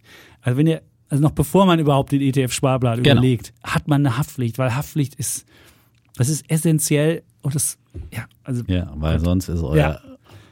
ETF-Sparplan äh, angesparte völlig Summe umsonst. ganz schnell weg. ist er weg. Ja. ja. so ist es. ja. Und ähm, ja. Gut, die berühmten Fat Tail Risks, die muss man damit man, ab, muss man gar nicht groß kleine ausführen. Wahrscheinlichkeit, Genau. hohe Dingens. Also Genau. ist äh, hoher, hoher Impact und den muss man halt aushaben. Gut, dann komme ich schnell zu meinem ähm, Bullen der Woche. Das mache ich auch relativ schnell. Ähm, es geht ja in Argentinien, ist er gewählt worden. Jetzt will ich nicht Herrn Milay ähm, zum, zum, zum Bullen der Woche machen, aber ich finde halt, da wird jetzt ein spannendes ökonomisches Experiment gemacht. Auf zu Lasten, also wenn die Argentinier werden als äh, Versuchskaninchen genommen, nicht, dass ich jetzt für Menschenversuche wäre, aber es ist ein spannendes ökonomisches Experiment mal. Man muss ja sagen, Argentinien, die haben ja leiden unter einer hohen Inflation. Über 140 Prozent ist die Inflationsrate. Die haben es äh, nie geschafft, dass der Peso stabil ist in den letzten Jahren, egal wer dran war, ob es die Peronisten waren, ob es Herr Macri war, der ein Konservativer war, egal wer dran war, immer ging es mit diesem Peso nach unten. Es hat nie richtig funktioniert. Sie hatten auch schon mal in den 90er Jahren von 1991 bis 2001 hatten sie ihren Peso an den Dollar gebunden. Und damals war das Problem, dass sie trotzdem äh, nicht, nicht äh, ordentlich gehaushaltet haben und irgendwann gab es dann den Bankrun und die Leute sind dann, äh, wollten dann ihre, ihre Peso in Dollar umtauschen und dann hatten sie halt den Gegenwert nicht mehr. Also wenn man so, ein, so eine Anbindung der Währung macht, muss man wie eine Bank, die irgendwie, weiß ich nicht, äh, Kundengelder hat, muss man die dann auch auszahlen können, wenn der Kundenwunsch kommt. Und das konnte Argentinien dann nicht, dann mussten sie es irgendwie aussetzen. Und damit war 2001 sind sie dann richtig in die Krise gegangen. So und jetzt kommt Herr Milay, der hat ähm, äh, gewonnen die die Wahlen und er will jetzt den nächsten Versuch machen und das Land, äh, er will halt einfach dieses, dieses, diesen, diesen, diesen Schlendrian und dieses äh, Inflationsbewusstsein und dieses Ausgaben äh, hin und her, das will er halt durchbrechen und will er halt eine Schocktherapie machen, hat auch so eine Kettensäge in die Hand genommen und so eine, das ist so Kettensägenökonom, wird er auch gern genannt. Er nennt sich selbst Anarchokapitalist. Gut, und was will er machen? Er will halt den Staat zurückschneiden, wo es nur geht, deswegen die Kettensäge und er will halt die Notenbank zertrümmern, deswegen hat er auch immer so ein Notenbankmodell dabei gehabt und hat dann immer im Wahlkampf da drauf gehauen. Also er ist auch ein Anhänger von Tantra-Sex, da gibt's auch tolle Videos, wie er erzählt, was Tantra-Sex ist. Also er ist ein ganz eigener, äh, eigener Mensch. Jetzt will ich aber nicht das Experiment Tantra-Sex hier begutachten, sondern es geht jetzt um das Experiment, was er hat, wieder Argentinien zu einem Land zu machen, wie es ja schon mal war. Anfang des äh, 20. Jahrhunderts war es eine der zehn äh, reichsten Länder und die sind ja auch eigentlich haben die Landwirtschaft, die haben äh, alles, was sie brauchen. So, was will er machen? Er will halt jetzt den Peso eigentlich abschaffen und will die will eine volle Dollarisierung machen. Problem ist nur, er hat gar keine Dollar, die er ausgeben kann. Wenn ich eine Dollarisierung machen will, müsste ich ja erstmal jedem fünf äh, Dollar in die Hand geben können. Aber wenn ich keine Dollar bei der Notenbank habe, die Währungsreserven sind zwar ähm, brutto gesehen noch bei ungefähr 25 Milliarden, aber er hat da noch Verpflichtungen drauf, deswegen sind die sogar negativ, die Dollarreserven. Insofern das kriegt er nicht hin. Jetzt muss er es irgendwie anders hinkriegen. Er würde wahrscheinlich am Anfang sagen, unser Peso wird an den Dollar gebunden. Wir machen eine mega Abwertung. Wenn man den Schwarzmarktkurs guckt, der offizielle Peso-Kurs ist ungefähr bei 357 Peso für einen Dollar. Der Schwarzmarktkurs ist bei ungefähr 770. Und da wird er sagen, okay, wir halbieren den nochmal. Es hat sich dieses Jahr auch schon mal halbiert, der Peso. Also es, man sieht, wie irre das da funktioniert. Er würde also nochmal das Ganze halbieren. Die Leute würden nochmal noch mal ärmer werden, die ihr Vermögen in Geldwerten haben. Jeder, der eine Weide da hat oder ein paar Kühe, natürlich nicht, weil der kann natürlich dann davon profitieren, dass er Sachwerte hat. Das wird er machen und dann wird er sagen, okay, jetzt binden wir zu dem Kurs äh, den Peso an den Dollar und dann wird er halt dieses Experiment starten und vielleicht kriegt er irgendwann dann auch äh, über Exporte, die dann florieren oder, oder andere Sachen, kriegt er vielleicht dann auch ähm, wieder Devisen ins Land und kann irgendwann dann den Peso auch äh, als Scheine ablösen und so weiter. Was ist das Risiko von ihm? Natürlich ein Risiko ist, er hat, er ist nur der Präsident, hat aber in den beiden, entweder im Länder, in den, in den, in den Länderparlamenten noch im anderen Parlament, hat er halt eine Mehrheit, sondern seine Partei hat halt relativ wenig Stimmen und deswegen muss er gucken, kriegt er das überhaupt durchgesetzt? Und natürlich gibt's Beharrungskräfte, die natürlich keinen Bock haben, überall, wo es eine Bürokratie gibt, überall, wo Ausgaben gibt, ist immer schwer da zu kürzen und zu sagen, öh, kriegst du nicht mehr ist halt auch ein Problem. Das ist eben, das ist ein, ein Risiko. Und dann, selbst wenn er es jetzt hinbekäme, ähm, an den Dollar das zu binden, ist ja wie im, im, Euro auch, wo alle in einer Währung drin sind. Wenn du asymmetrische Schocks hast, nehmen wir an, es gäbe jetzt in ähm, Lateinamerika gäb's eine Dürre und die würde ihre die ganze Agrarwirtschaft würde den Bach untergehen. In Amerika gleichzeitig gibt's den großen AI-Boom und die wachsen wie blöd. Und dann bin ich am Dollar angebunden, dann wird die Fed aber nicht sagen, oh, in Argentinien, die ja auch unsere Währung haben, da geht's schlecht, nehmen wir den Zins runter, sondern die würden sagen, oh, bei uns boomt es und würden den Zins hoch machen. Und dann wäre das natürlich für das Land, was am Dollar dran ist und was dann gerade nicht so gut geht, müsste dann auch noch höhere Zinsen mitnehmen. Und das wäre natürlich schlecht. Und es gibt Länder, die haben das schon gemacht. Panama hat es gemacht, Ecuador hat es gemacht, El Salvador hat es gemacht. Und die mussten dann teilweise, wenn sie halt äh, da gefangen sind, Wachstumsraten im, im zweistelligen negativen Bereich haben, also minus 12 Prozent. Und man muss halt wissen, wenn man so, so, eine Dollarisierung macht und nicht mehr die eigene Hoheit über die Währung hat, dass man dann halt auch permanenten Stress hat, wenn man nicht so gut läuft wie die äh, Volkswirtschaft, an deren Währung man dranhängt. Und man muss permanent äh, produktiv sein, permanent irgendwie gucken, dass man, dass man dabei bleibt. Und das, aber ist trotzdem, ich finde es ein spannendes Experiment und deswegen gucke ich mir das gerne mal an. Und vielleicht schafft es ja Argentinien, was ja eigentlich reich an Ressourcen, reich an klugen Leuten, reich an, an Schönheit, an allem ist. Vielleicht schaffen sie es ja so wieder hochzubekommen. Und deswegen sage ich jetzt ähm, äh, mein Bulle der Woche für das Experiment nicht für Herrn Milay, der irgendwie Klimawandel als sozialistischen Hawk sieht. Nein, dafür will er, kriegt er von mir jetzt keinen Bullen. Aber die Idee, einfach mal was ganz anderes zu machen und einfach mal ein Land zu reformieren, das finde ich halt spannend. Und deswegen würde ich dafür den Bullen geben. Sehr gut, kann ich auch so zustimmen. Ähm, wie gesagt, du hast ja auch die Einschränkung gebracht. Wie gesagt, die Klimawandel-Ansichten Nee, das geht und so weiter Ja. und, und viele andere schräge äh, Sachen. Aber es ist halt wie immer bei solchen disruptiven Leuten, die haben natürlich in vielen Bereichen spinnerte Ideen. Aber in, in dem Bereich muss ich sagen, auch der äh, vielleicht diese radikalen Rückkehr zum Kapitalismus äh, nach so vielen sozialistischen Experimenten ähm, muss das dann eben auch mal drin sein. Und äh, also dass Sozialismus nicht funktioniert, das hat eben äh, Argentinien eben auch äh, eine wie eines von vielen zahlreichen äh, Experimenten, auf die ich immer wieder auch hier hinweise. Ja, genau. Aber gerade auch in Südamerika, wenn man sich anschaut, Venezuela oder was auch immer und äh, äh, wo es einfach wirklich trotz äh, dieses Reichtums am Boden schätzen und so weiter und das ist ja eben auch Argentinien, wie du angesprochen hast. Eigentlich müsste es ein reiches Land sein, haben alles, was sie brauchen, Bodenschätze, äh, fruchtbare Böden. Coole Musik, ja, coolen Tanz. Ja, und ähm, Tja. ja. aber vielleicht ist die Musik auch Ausdruck dieses Leides. So. Ja, der Tango ist ja Don't wirklich cry ein, for me, Argentina. Ja, oder der Tango ist ja Ah. wirklich ein leidvoller äh, Tanz, der Ja. Aber leidenschaftlich auch. aber leidenschaftlich, ja. So ist es. So, man würde es auf jeden Fall Argentinien wünschen, nach diesen vielen Pleiten, die sie Oder? hingelegt haben, dass sie das Und sie wollen sich dem Westen kommen. wieder zuneigen. Das, Das finde ich super. Sie wollen von Russland wäre- weg und sie oh. wollen von, sie wollen von China weg Das und sie wäre wollen sich dem Westen wirklich, äh, das wäre zuneigen. natürlich, Das wäre dann sollte cool. man wirklich äh, die Leute, auch wenn sie ein bisschen schräge Vögel sind, doch auch mit offenen Armen aufnehmen. Ja. Ja. Und weil das wäre so wichtig, dass wir diese, diese, diese anti-westliche Allianz, die da bei G20, äh, bei äh, BRICS-Staaten plus, So plus BRICS plus äh, geschmiedet wird, nicht, nicht weiter ausbaut, äh, ausbaut, sondern dass wir da auch wirklich ähm, Länder, die keine Industrieländer sind. Und wer ihn nicht mag, kann er die Tantra-Ideen sich angucken. Genau. Ja? Ja, also für jeden was dabei. Tantra-Videos, ja, Ja. genau. Tantrischer Sex. Ja, das ist ganz eigene Sache. So, jetzt haben wir nicht mehr viel Zeit, aber wir haben ja Gleitzeit hier, ne? Unsere neue Gleitzeitregel. Genau, wir würden ein bisschen überziehen heute Ja. wahrscheinlich, aber Naja, es ist trotzdem ein Thema, was ja wirklich vielleicht alle es noch betrifft. bis zum, äh, ja. Es betrifft Es ist alle. wirklich, und das ist das Thema dieser äh, letzten äh, Woche, seit dem, dem letzten Podcast, seitdem das äh, Bundesverfassungsgericht in Karlsruhe wirklich einen Hammer rausgehauen hat, ja, und ähm, der Ampel eine wirkliche Klatsche verpasst hat. Der Budgethammer. Äh, Ja, Nach dem Heizhammer gibt's den Nach dem Budgethammer. Heizhammer gibt's den Budgethammer, ja. Äh, und die Reaktion heute ist, die neueste ist jetzt, dass eben äh, wir einen sogenannten, ja, äh, fast schon einen äh, Sh- Shutdown haben. Nein, aber es ist natürlich nicht vergleichbar mit dem, was in Amerika bevorgestanden hätte. Also wie gesagt, es wird hier alles, alle Verpflichtungen werden bezahlt, ähm, bloß erstmal keine neue Verpflichtungen mehr eingehen. Ähm, das äh, Und nicht gezahlt, das weißt du nicht. weiß man auch alles noch nicht. Mhm. Ne? Aber, aber erstmal sagt man, ja, wir erlassen jetzt erstmal einen ein ähm, Haushaltsstopp ähm, und ähm, das Finanzministerium hat also ähm, Haushaltsmittel gesperrt, ähm, um äh, Zusagen für die kommenden Jahre zu machen.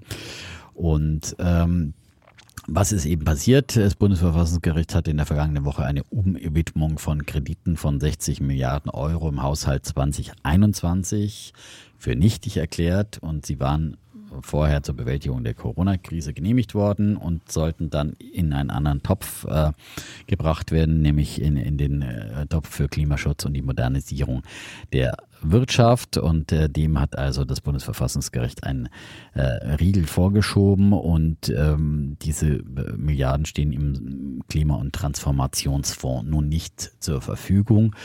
Und ähm, aus diesem Topf sollten ja ganz viele äh, schöne Dinge bezahlt werden, unter anderem auch die Chipfabriken äh, im Lande subventioniert werden. Intel zum Beispiel mit 10 Milliarden in, in Magdeburg und, ähm, und viele andere Sachen. Und da kann man sich natürlich über jede einzelne Maßnahme zum Großteil eben auch zum Umbau in Richtung klimaneutrale Wirtschaft, äh, viele Subventionen, äh, Heizungszuschüsse, äh, Umbau für grünen Gaskraftwerke, die wir jetzt brauchen als Übergangsdinger, auch die sind da drin. Ja, auch die sind genau. Musst sind du ja auch als musst du mehr Kohle Übergangsstrategie. haben länger. Ja. Mehr Kohle. Mehr statt Kohle. Ja, wenn die Äh, Kohle ja, ausgeht, brauchst du Kohle. Ja, Ja, so.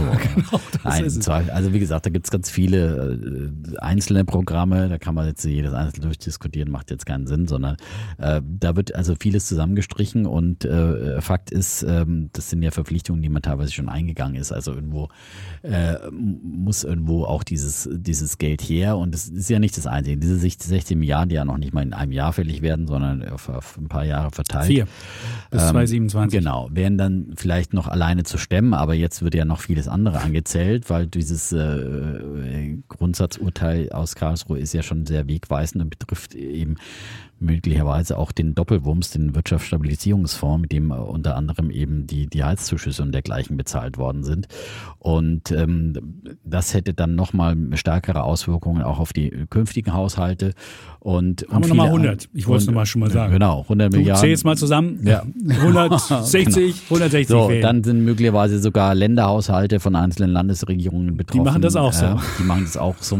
und äh, grundsätzlich, deswegen brauchen wir jetzt nicht, nicht nochmal alles aufzählen und aufaddieren, sondern es ist jetzt einfach äh, Grund, eine Grund, ein wirkliches Grundsatzurteil, dass einfach ähm, Schulden heutzutage nicht mehr einfach umgemünzt werden sind. Und äh, die, die Begründung war ja, dass man quasi ähm, diese Schuldenbremse umgangen hat ähm, mit der Begründung einer Notlage.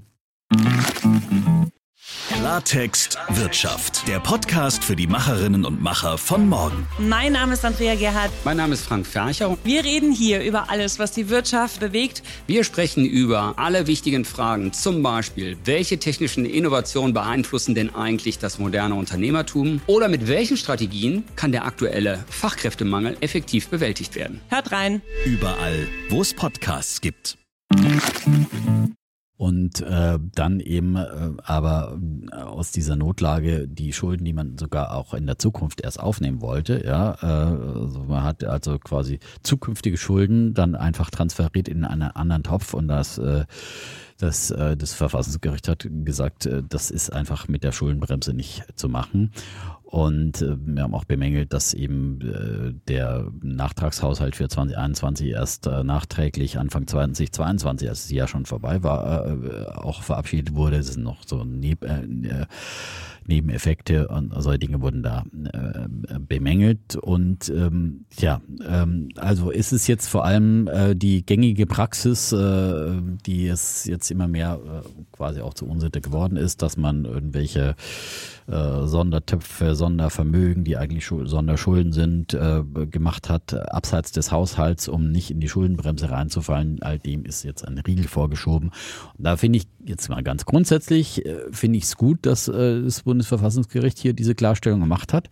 Ähm, dass einfach, ähm, ja, wie gesagt, diese Umgehungstatbestände jetzt so nicht mehr möglich sind. Und ähm, es ist ja auch im Sinne einer Demokratie, dass man eben den Haushalt auch demokratisch kontrolliert im Parlament und so weiter. Und dass ähm, dies einfach ähm, klarer zugeordnet werden äh, wird und ähm, absolut zu begrüßen. Aber im gleichen Zug muss man natürlich fragen, wie können wir künftig äh, diese Aufgaben finanzieren? Und ein großer Teil dessen, was zum Beispiel über den Klimafonds finanziert werden soll, ist ja eine Generationenaufgabe, ein Umbau zu einer klimaneutralen Wirtschaft. Ähm, das übrigens auch vom Bundesverfassungsgericht, äh, dem Gesetzgeber, auch nochmal so ganz klar äh, zusätzlich ja auch in, in, ins Stammbuch geschrieben worden ist, ja, dass dies äh, eine absolute Notwendigkeit ist, auch im Sinne der zukünftigen Generation. Generation ihre künftigen Freiheitsrechte. Äh, ähm, das ist auch ein Verfassungsurteil, äh, dass das kein, kein nice to have ist, dass wir bis 2045 äh, die unsere Wirtschaft klimaneutral umbauen, sondern dass es auch ähm, vom Fassungs Verfassungsgericht ähm, so beauftragt ist im Sinne der Generationengerechtigkeit. Und natürlich ist auch eine Schuldenregelung auch in Generation gerecht und wir haben ja letztes Mal schon das vorausschauend diskutiert, ja, über die Generationengerechtigkeit. Generationengerechtigkeit. Natürlich genau. gehören Schulden damit rein. Und ähm, aber trotzdem muss man auch äh, fragen, wie können ähm, Aufgaben die eine Generation auch überschreiten, nämlich ein so grundlegender, eine so grundlegende Transformation einer Wirtschaft, wie wir sie jetzt haben, wenn wir umbauen äh, in Richtung einer klimaneutralen Wirtschaft, wo wir unsere ganze Industrie und alles umbauen müssen, dann ist es auch etwas, was generationenübergreifend äh, finanziert werden muss. Und genau, deswegen genau, ist es genau, genau und wie Digitalisierung. Solche, genau. solche wirklich langfristigen langfristigen äh, Investitionen sind einfach auch legitim über Schulden finanzierbar. Und wenn das jetzt über diese Mittel nicht mehr geht, dann muss man sich jetzt einfach die grundsätzliche Frage stellen, wie kann man sowas finanzieren? Weil legitim finde ich es absolut, dass man solche Investitionen ähm, über Generationen auch umlegt, weil keiner, der ein Haus baut, der bezahlt es mal eben aus dem Jahreseinkommen oder aus zwei Jahreseinkommen, sondern das ist für ihn auch äh, quasi äh, eine, zumindest eine lebenslange Aufgabe, möglicherweise sogar noch übergibt er der nächsten Generation ein paar Schulden, wenn er, wenn er das Haus vererbt. Ähm, auch das ist ja, ist ja legitim oder wenn man ein Unternehmen vererbt und was man aufbaut. Also, ähm, dass man sowas dann langfristig äh, finanziert, muss möglich sein. Und äh, wenn das mit der Schuldenbremse so nicht möglich ist, dann muss man vielleicht auch mal drüber nachdenken, ob man diese Schuldenbremse reformiert. Dafür äh, wäre ich durchaus, ja, aber äh, natürlich in sehr, sehr engen Grenzen, weil äh, wir haben auch schon oft über dieses Thema konsumtive und investigative Schulden, in, nicht investigative, sondern Investitionsschulden. Investigative. Investigativ gibt es nur den Journalismus. Ja.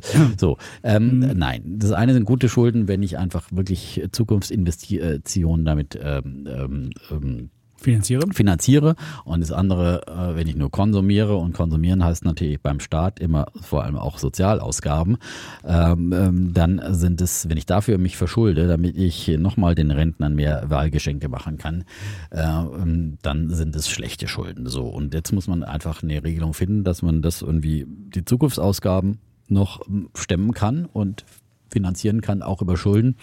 Und ich finde einfach, es müsste einfach eine Regelung her, wo man Investitionen zum Stück weit aus, den, äh, aus der Schuldenbremse ausklammert, damit solche Zukunftsinvestitionen möglich sind. So, das wäre jetzt mal ja. ein Eingangsplädoyer. Ah, sehr ja. gut. Du bist also Gut, du hast jetzt schon gesagt, wo das Problem ist. Auf jeden Fall mehr, mehr Transparenz. Wenn man jetzt mal anguckt, sich den Bundeshaushalt, der ist ja ungefähr ähm, bei etwas unter 500 Milliarden der, das Budget für 2023 und diese Sonderhaushalte sind bei 900 Milliarden fast. Da sieht man also, diese Sonderhaushalte haben mittlerweile an, also ist nicht nur der Wirtschaftsstabilisierungsfonds, da ist der Militärausgaben sind da drin, da ist der, der, der Klimafonds mit drin, Energiesubvention und so weiter.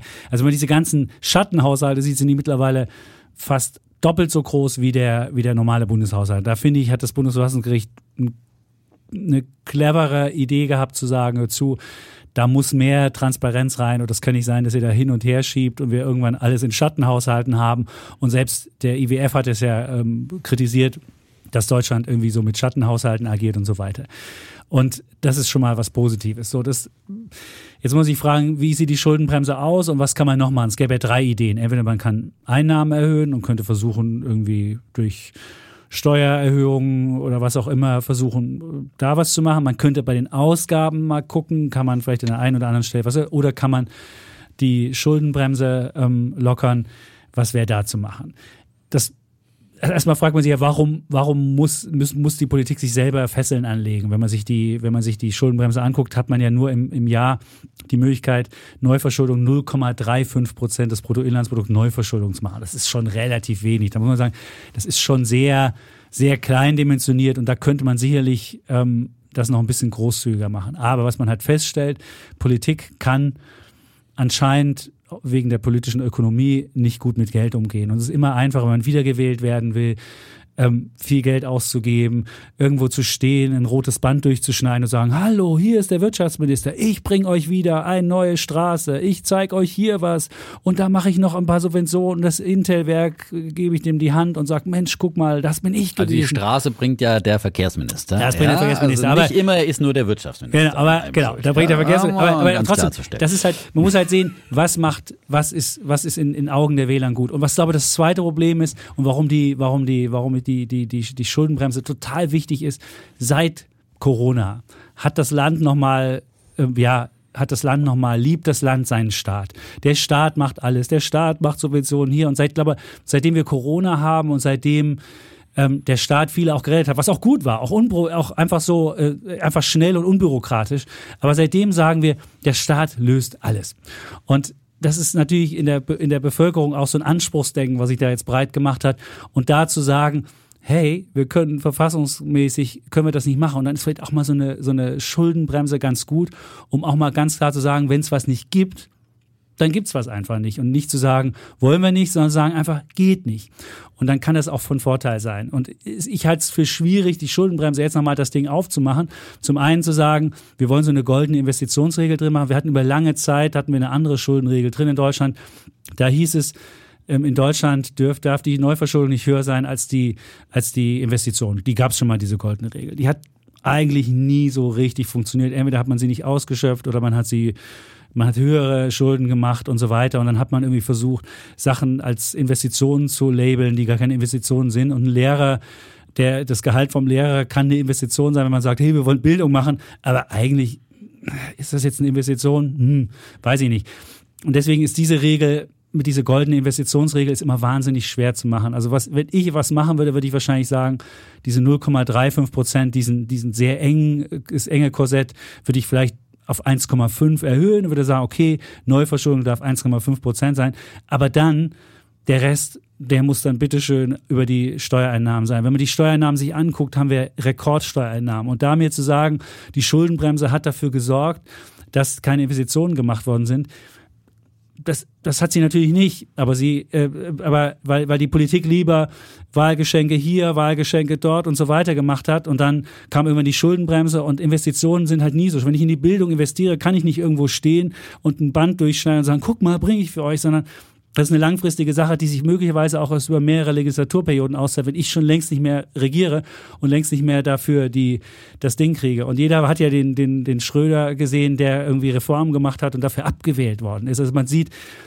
Reformen zu machen, zu investieren und vielleicht nicht eine, eine Maßnahme zu machen, die sofort jedem einsichtig ist, dass sie, dass sie dein Portemonnaie schwerer macht und dich glücklicher macht, die wird ja nicht unbedingt immer vom, vom, von den Wählern und von den Wählerinnen gutiert. Und deswegen finde ich, eine Schuldenbremse braucht es weiterhin und wenn, sollte man die ganz behutsam anfassen. Aber jetzt gleich zu sagen, oh, wir machen da noch eine goldene Investitionsregel drin, das versucht ja auch gerade Frau Meloni aus Italien, sagt, ja, also alle Investitionen für die, für die, für die grüne Transformation, die sollten wir alle bitteschön, die sollten wir bitte alle schön aus der, aus den drei Prozent Neuverschuldungsregeln in Europa machen. Was macht sie dann? Oh, dann werden alle Städte in Italien mit irgendwelchen Subventionen geflutet und dann sagt man, naja, das ist Dämmung und dann machen wir sonst wie. Und dabei geht es einfach nur den äh, einfach äh, wieder was modernisieren, wo sie halt jahrelang was kaputt gehen lassen haben. Ist das jetzt eine grüne Transformation? Ich weiß es nicht, aber da sieht man ja, wie, wie man sowas umwidmen kann und wie man, äh, wie man dann rumtricksen kann. Und für Tricksereien, das finde ich das Schöne, hat das Bundesverfassungsgericht gesagt, nee, Tricksen ist nicht mehr Klarheit. Und ähm, deswegen bin ich auch dafür, dass die Schuldenbremse bleibt und wenn dann nur kleinere Sachen gemacht werden. Und man muss ja überlegen, wenn man die 60 Milliarden nimmt, das ist 1,5 Prozent des Bruttoinlandsprodukts, das über vier Jahre ist ja irgendwie relativ wenig, was da gemacht werden muss. Gut, wenn man jetzt noch die anderen Sonderfonds, die jetzt auch mit in Frage stellen, dazu macht, dann hat man wirklich ein Problem und dann muss man halt überlegen, wie man das hinbekommt. Und ja, die Politik ist selbst schuld, wenn sie 2023 keinen Notfall ausrufen. Das hätten sie auch machen können. Weil 2023 ist Mhm. tatsächlich noch ein Jahr gewesen, wo man das hätte gut machen können. Und genau diesen Notfall lässt ja die, die, die Schuldenbremse durchaus zu. Es muss halt nur klar sein, dass du ähm, die Notlagenkredite auch für die Notsituation dann benutzt. Also wenn nicht in Notlage, oh Corona, oh haben wir Geld noch übrig, schaff mal die nächsten Notlage, dann musst du sagen, Notlage Energie, also habe ich einen Notlagenenergiefonds. So. Und das hat das Bundesverfassungsgericht gesagt und das ist ja auch nur eine gewisse Klarheit, um zu sehen, hey, die kreditfinanzierenden Maßnahmen passen auch zu der Notlage und zu der Notsituation und dafür haben wir das auch ausgerufen. Und deswegen finde ich das gar nicht so schlimm. Und jetzt haben wir immer die Verpflichtung, uns zu überlegen, ob wir für die Gastro noch die ähm, Mehrwertsteuer, die haben wir jetzt ja weggenommen, nehmen oder andere Sachen. Insofern ist das auch mal gut, nochmal einen Kassensturz zu machen, jetzt zu überlegen, was ist das Richtige, wie kriegen wir das hin, brauchen wir jede Ausgabe und so weiter. Und deswegen fand ich das gar nicht mal so schlecht, sowas etwas schockartig ähm, zu machen. Ja, manchmal ist so eine Disruption auch von außen Genau. äh, durchaus heilsam und ich finde es auch eben äh, nicht den Untergang für dieses Vaterland. Und ähm, sind jetzt einfach alle gezwungen, dann auch wieder auch zum, zum Erfolg letztendlich und sich an einen Tisch zu setzen und äh, Aber das klappt ja wieder nicht. ja, das wird schwierig in der Ampel schon, ne? weil da gibt Dann es sagt jetzt der wirklich, jetzt ich wollte halt, gar nicht die, die. der eine Äh, ja, sagt wieder, ich wollte es gar nicht. Die einen wollen natürlich Schuldenbremse und auf keinen Fall irgendwie Genau. Steuererhöhungen und vor allem auch keine Abschaffung von irgendwelchen Privilegien. Aber die für- Gastro, das Gastroprivileg? Das ist jetzt mal schnell gefallen. Genau. Aber, und dann geht da der Lindner hin und sagt, also ich wollte das gar nicht. Hey, come on, das geht ja, auch nicht. das wäre halt Also auch musst mal Ehrlichkeit. sein. Wirklich, Ehrlichkeit, äh, ja, genau. nicht immer zu sagen, das waren die und, und ich Nee. bin ja hier immer, ich will das ja alles Das gar nicht, aber, nicht. Aber ich ich fordere von anderen, dass sie, sie sparen, aber ich wollte es ja nicht, ja? Ja. Das ist ja immer so dieser Finanzminister, der dann immer sagt, so, ich habe manchmal Elterngeld, hier wollte ich doch gar nicht, der Frau Paus. Das wurde ja auch nochmal übrigens angehoben, die äh, Gehaltsgrenze, also auch die Diskussionen. Ja, Okay. wurde am Freitag verabschiedet. Und vom wie viel? Bundestag. Wie viel darfst du haben? Auf 200.000 erstmal bis 2024 und dann wird es auf 170 abgesenkt. Ja, die Frau Pauster hat sich äh, hat sehr ge gefeiert. Und ja, ich meine, diese Debatte hat ja auch äh, durchaus dann etwas gebracht. Ja, Mhm. also ähm, und ähm, es lohnt sich also dann doch in einer Demokratie äh, zu debattieren und Petitionen schnell zu zu unterschreiben. Schnell und jetzt Kinder muss man ganz schnell Kinder Sonst kriegen, aber das wieder 200.000 runter. Euro verdient, ja. Ja. Dann, aber ich meine, zumindest finde ich eben das äh, absolut fair, dass man sagt, okay, du wirst nicht überrumpelt, wenn du jetzt gerade, das war ja auch ein Teil meiner Argumentation damals, äh, wenn du jetzt bist äh, unter anderen Bedingungen quasi schwanger geworden und, und jetzt plötzlich wirst du hier äh, äh, zu, zu anderen Konditionen quasi, also überrumpelt von neuen Bedingungen. Ähm, aber wie gesagt, das Thema will ich nochmal aufmachen, haben wir ausreichend hier Das äh, hasserfüllt äh, diskutiert. Hass aber erfüllt nicht. Wir haben ihn nie Hass. Wir sind Nein, leidenschaftlich der Kollege, diskutiert. Der war Hass schon, erfüllt. naja, der Kollege ist ganz schön. Nein, ich finde leidenschaftlich. Ich finde, ja, das hat gut, war, es war auf jeden Fall leidenschaftlich. Ja, Ja. genau. So Also Hass war's. gibt's hier gar nicht. Nein, Hass, Hass nicht. kriegen wir vielleicht es von irgendwelchen Hörerinnen und Hörern, die okay. uns hier aber naja, Es ankacken. war schon, aber es war schon so eine der heftigsten Diskussionen, die wir jemals hatten hier im Podcast. Ja. Aber gut, es hat sich gelohnt, äh, die Auseinandersetzung. Ja. Ja. Äh, wahrscheinlich war unser Podcast dann entscheidend. Ja, nee. Unbedingt. Also ich bin mir ganz sicher. Ja, Oder nein, das aber- Bild, das ich von, von Lisa und mir im, im, bei Instagram hatte, das wird es gewesen sein. War ein Scherz. Aber wie gesagt, es ist, das ist das Schöne dann an der Demokratie, dass sich solche Debatten auch, auch, auch lohnen, auch Mhm. äh, wenn es dann mal heißt, äh, es war ja auch so eine Aktion, so, oh ja, da sind bloß ein paar betroffen und da können wir mal schnell äh, denen was überstülpen, aber äh, hat sich doch dann ähm, ne, auch eine, eine größere, also gerade diese Petition von Frau Pauster, da hat ja doch wirklich auch viel äh, Wirkung gezeigt und, und viele Unterschriften gebracht und so weiter. Ja. So, wir haben unseren kleinen Teil beigetragen. Aber äh, zurück äh, zum Thema. Natürlich ist jetzt gefragt, äh, ich glaube, es wäre halt jetzt gut, wenn man, man muss jetzt im Prinzip einen Koalitionsvertrag nochmal neu schreiben. Und das Gute ist vielleicht äh, in dem Moment, dass die Ampel in Umfragen keine Mehrheit hat, äh, weil jetzt sind sie irgendwie zum Erfolg verdammt. Äh, wenn sie kann nicht, keiner sich wenn sie nicht abgewählt werden wollen, vor allem die FDP nicht. Ich meine, die Grünen stehen ja relativ nah am, am besten da. Nee, wenn da wird der, wenn da wird jetzt, wenn jetzt was passieren relativ. Ja, dann würde jetzt eine große Ja, Koalition gut. kommen und würde das machen. Das wäre die Das einzige stimmt. Möglichkeit, die jetzt käme. Das wäre Und eine Möglichkeit, die das? das. Will man nicht, weil die, die große Koalition hat uns ja einen großen Teil dieser Probleme eingebrockt, die wir haben. Ja?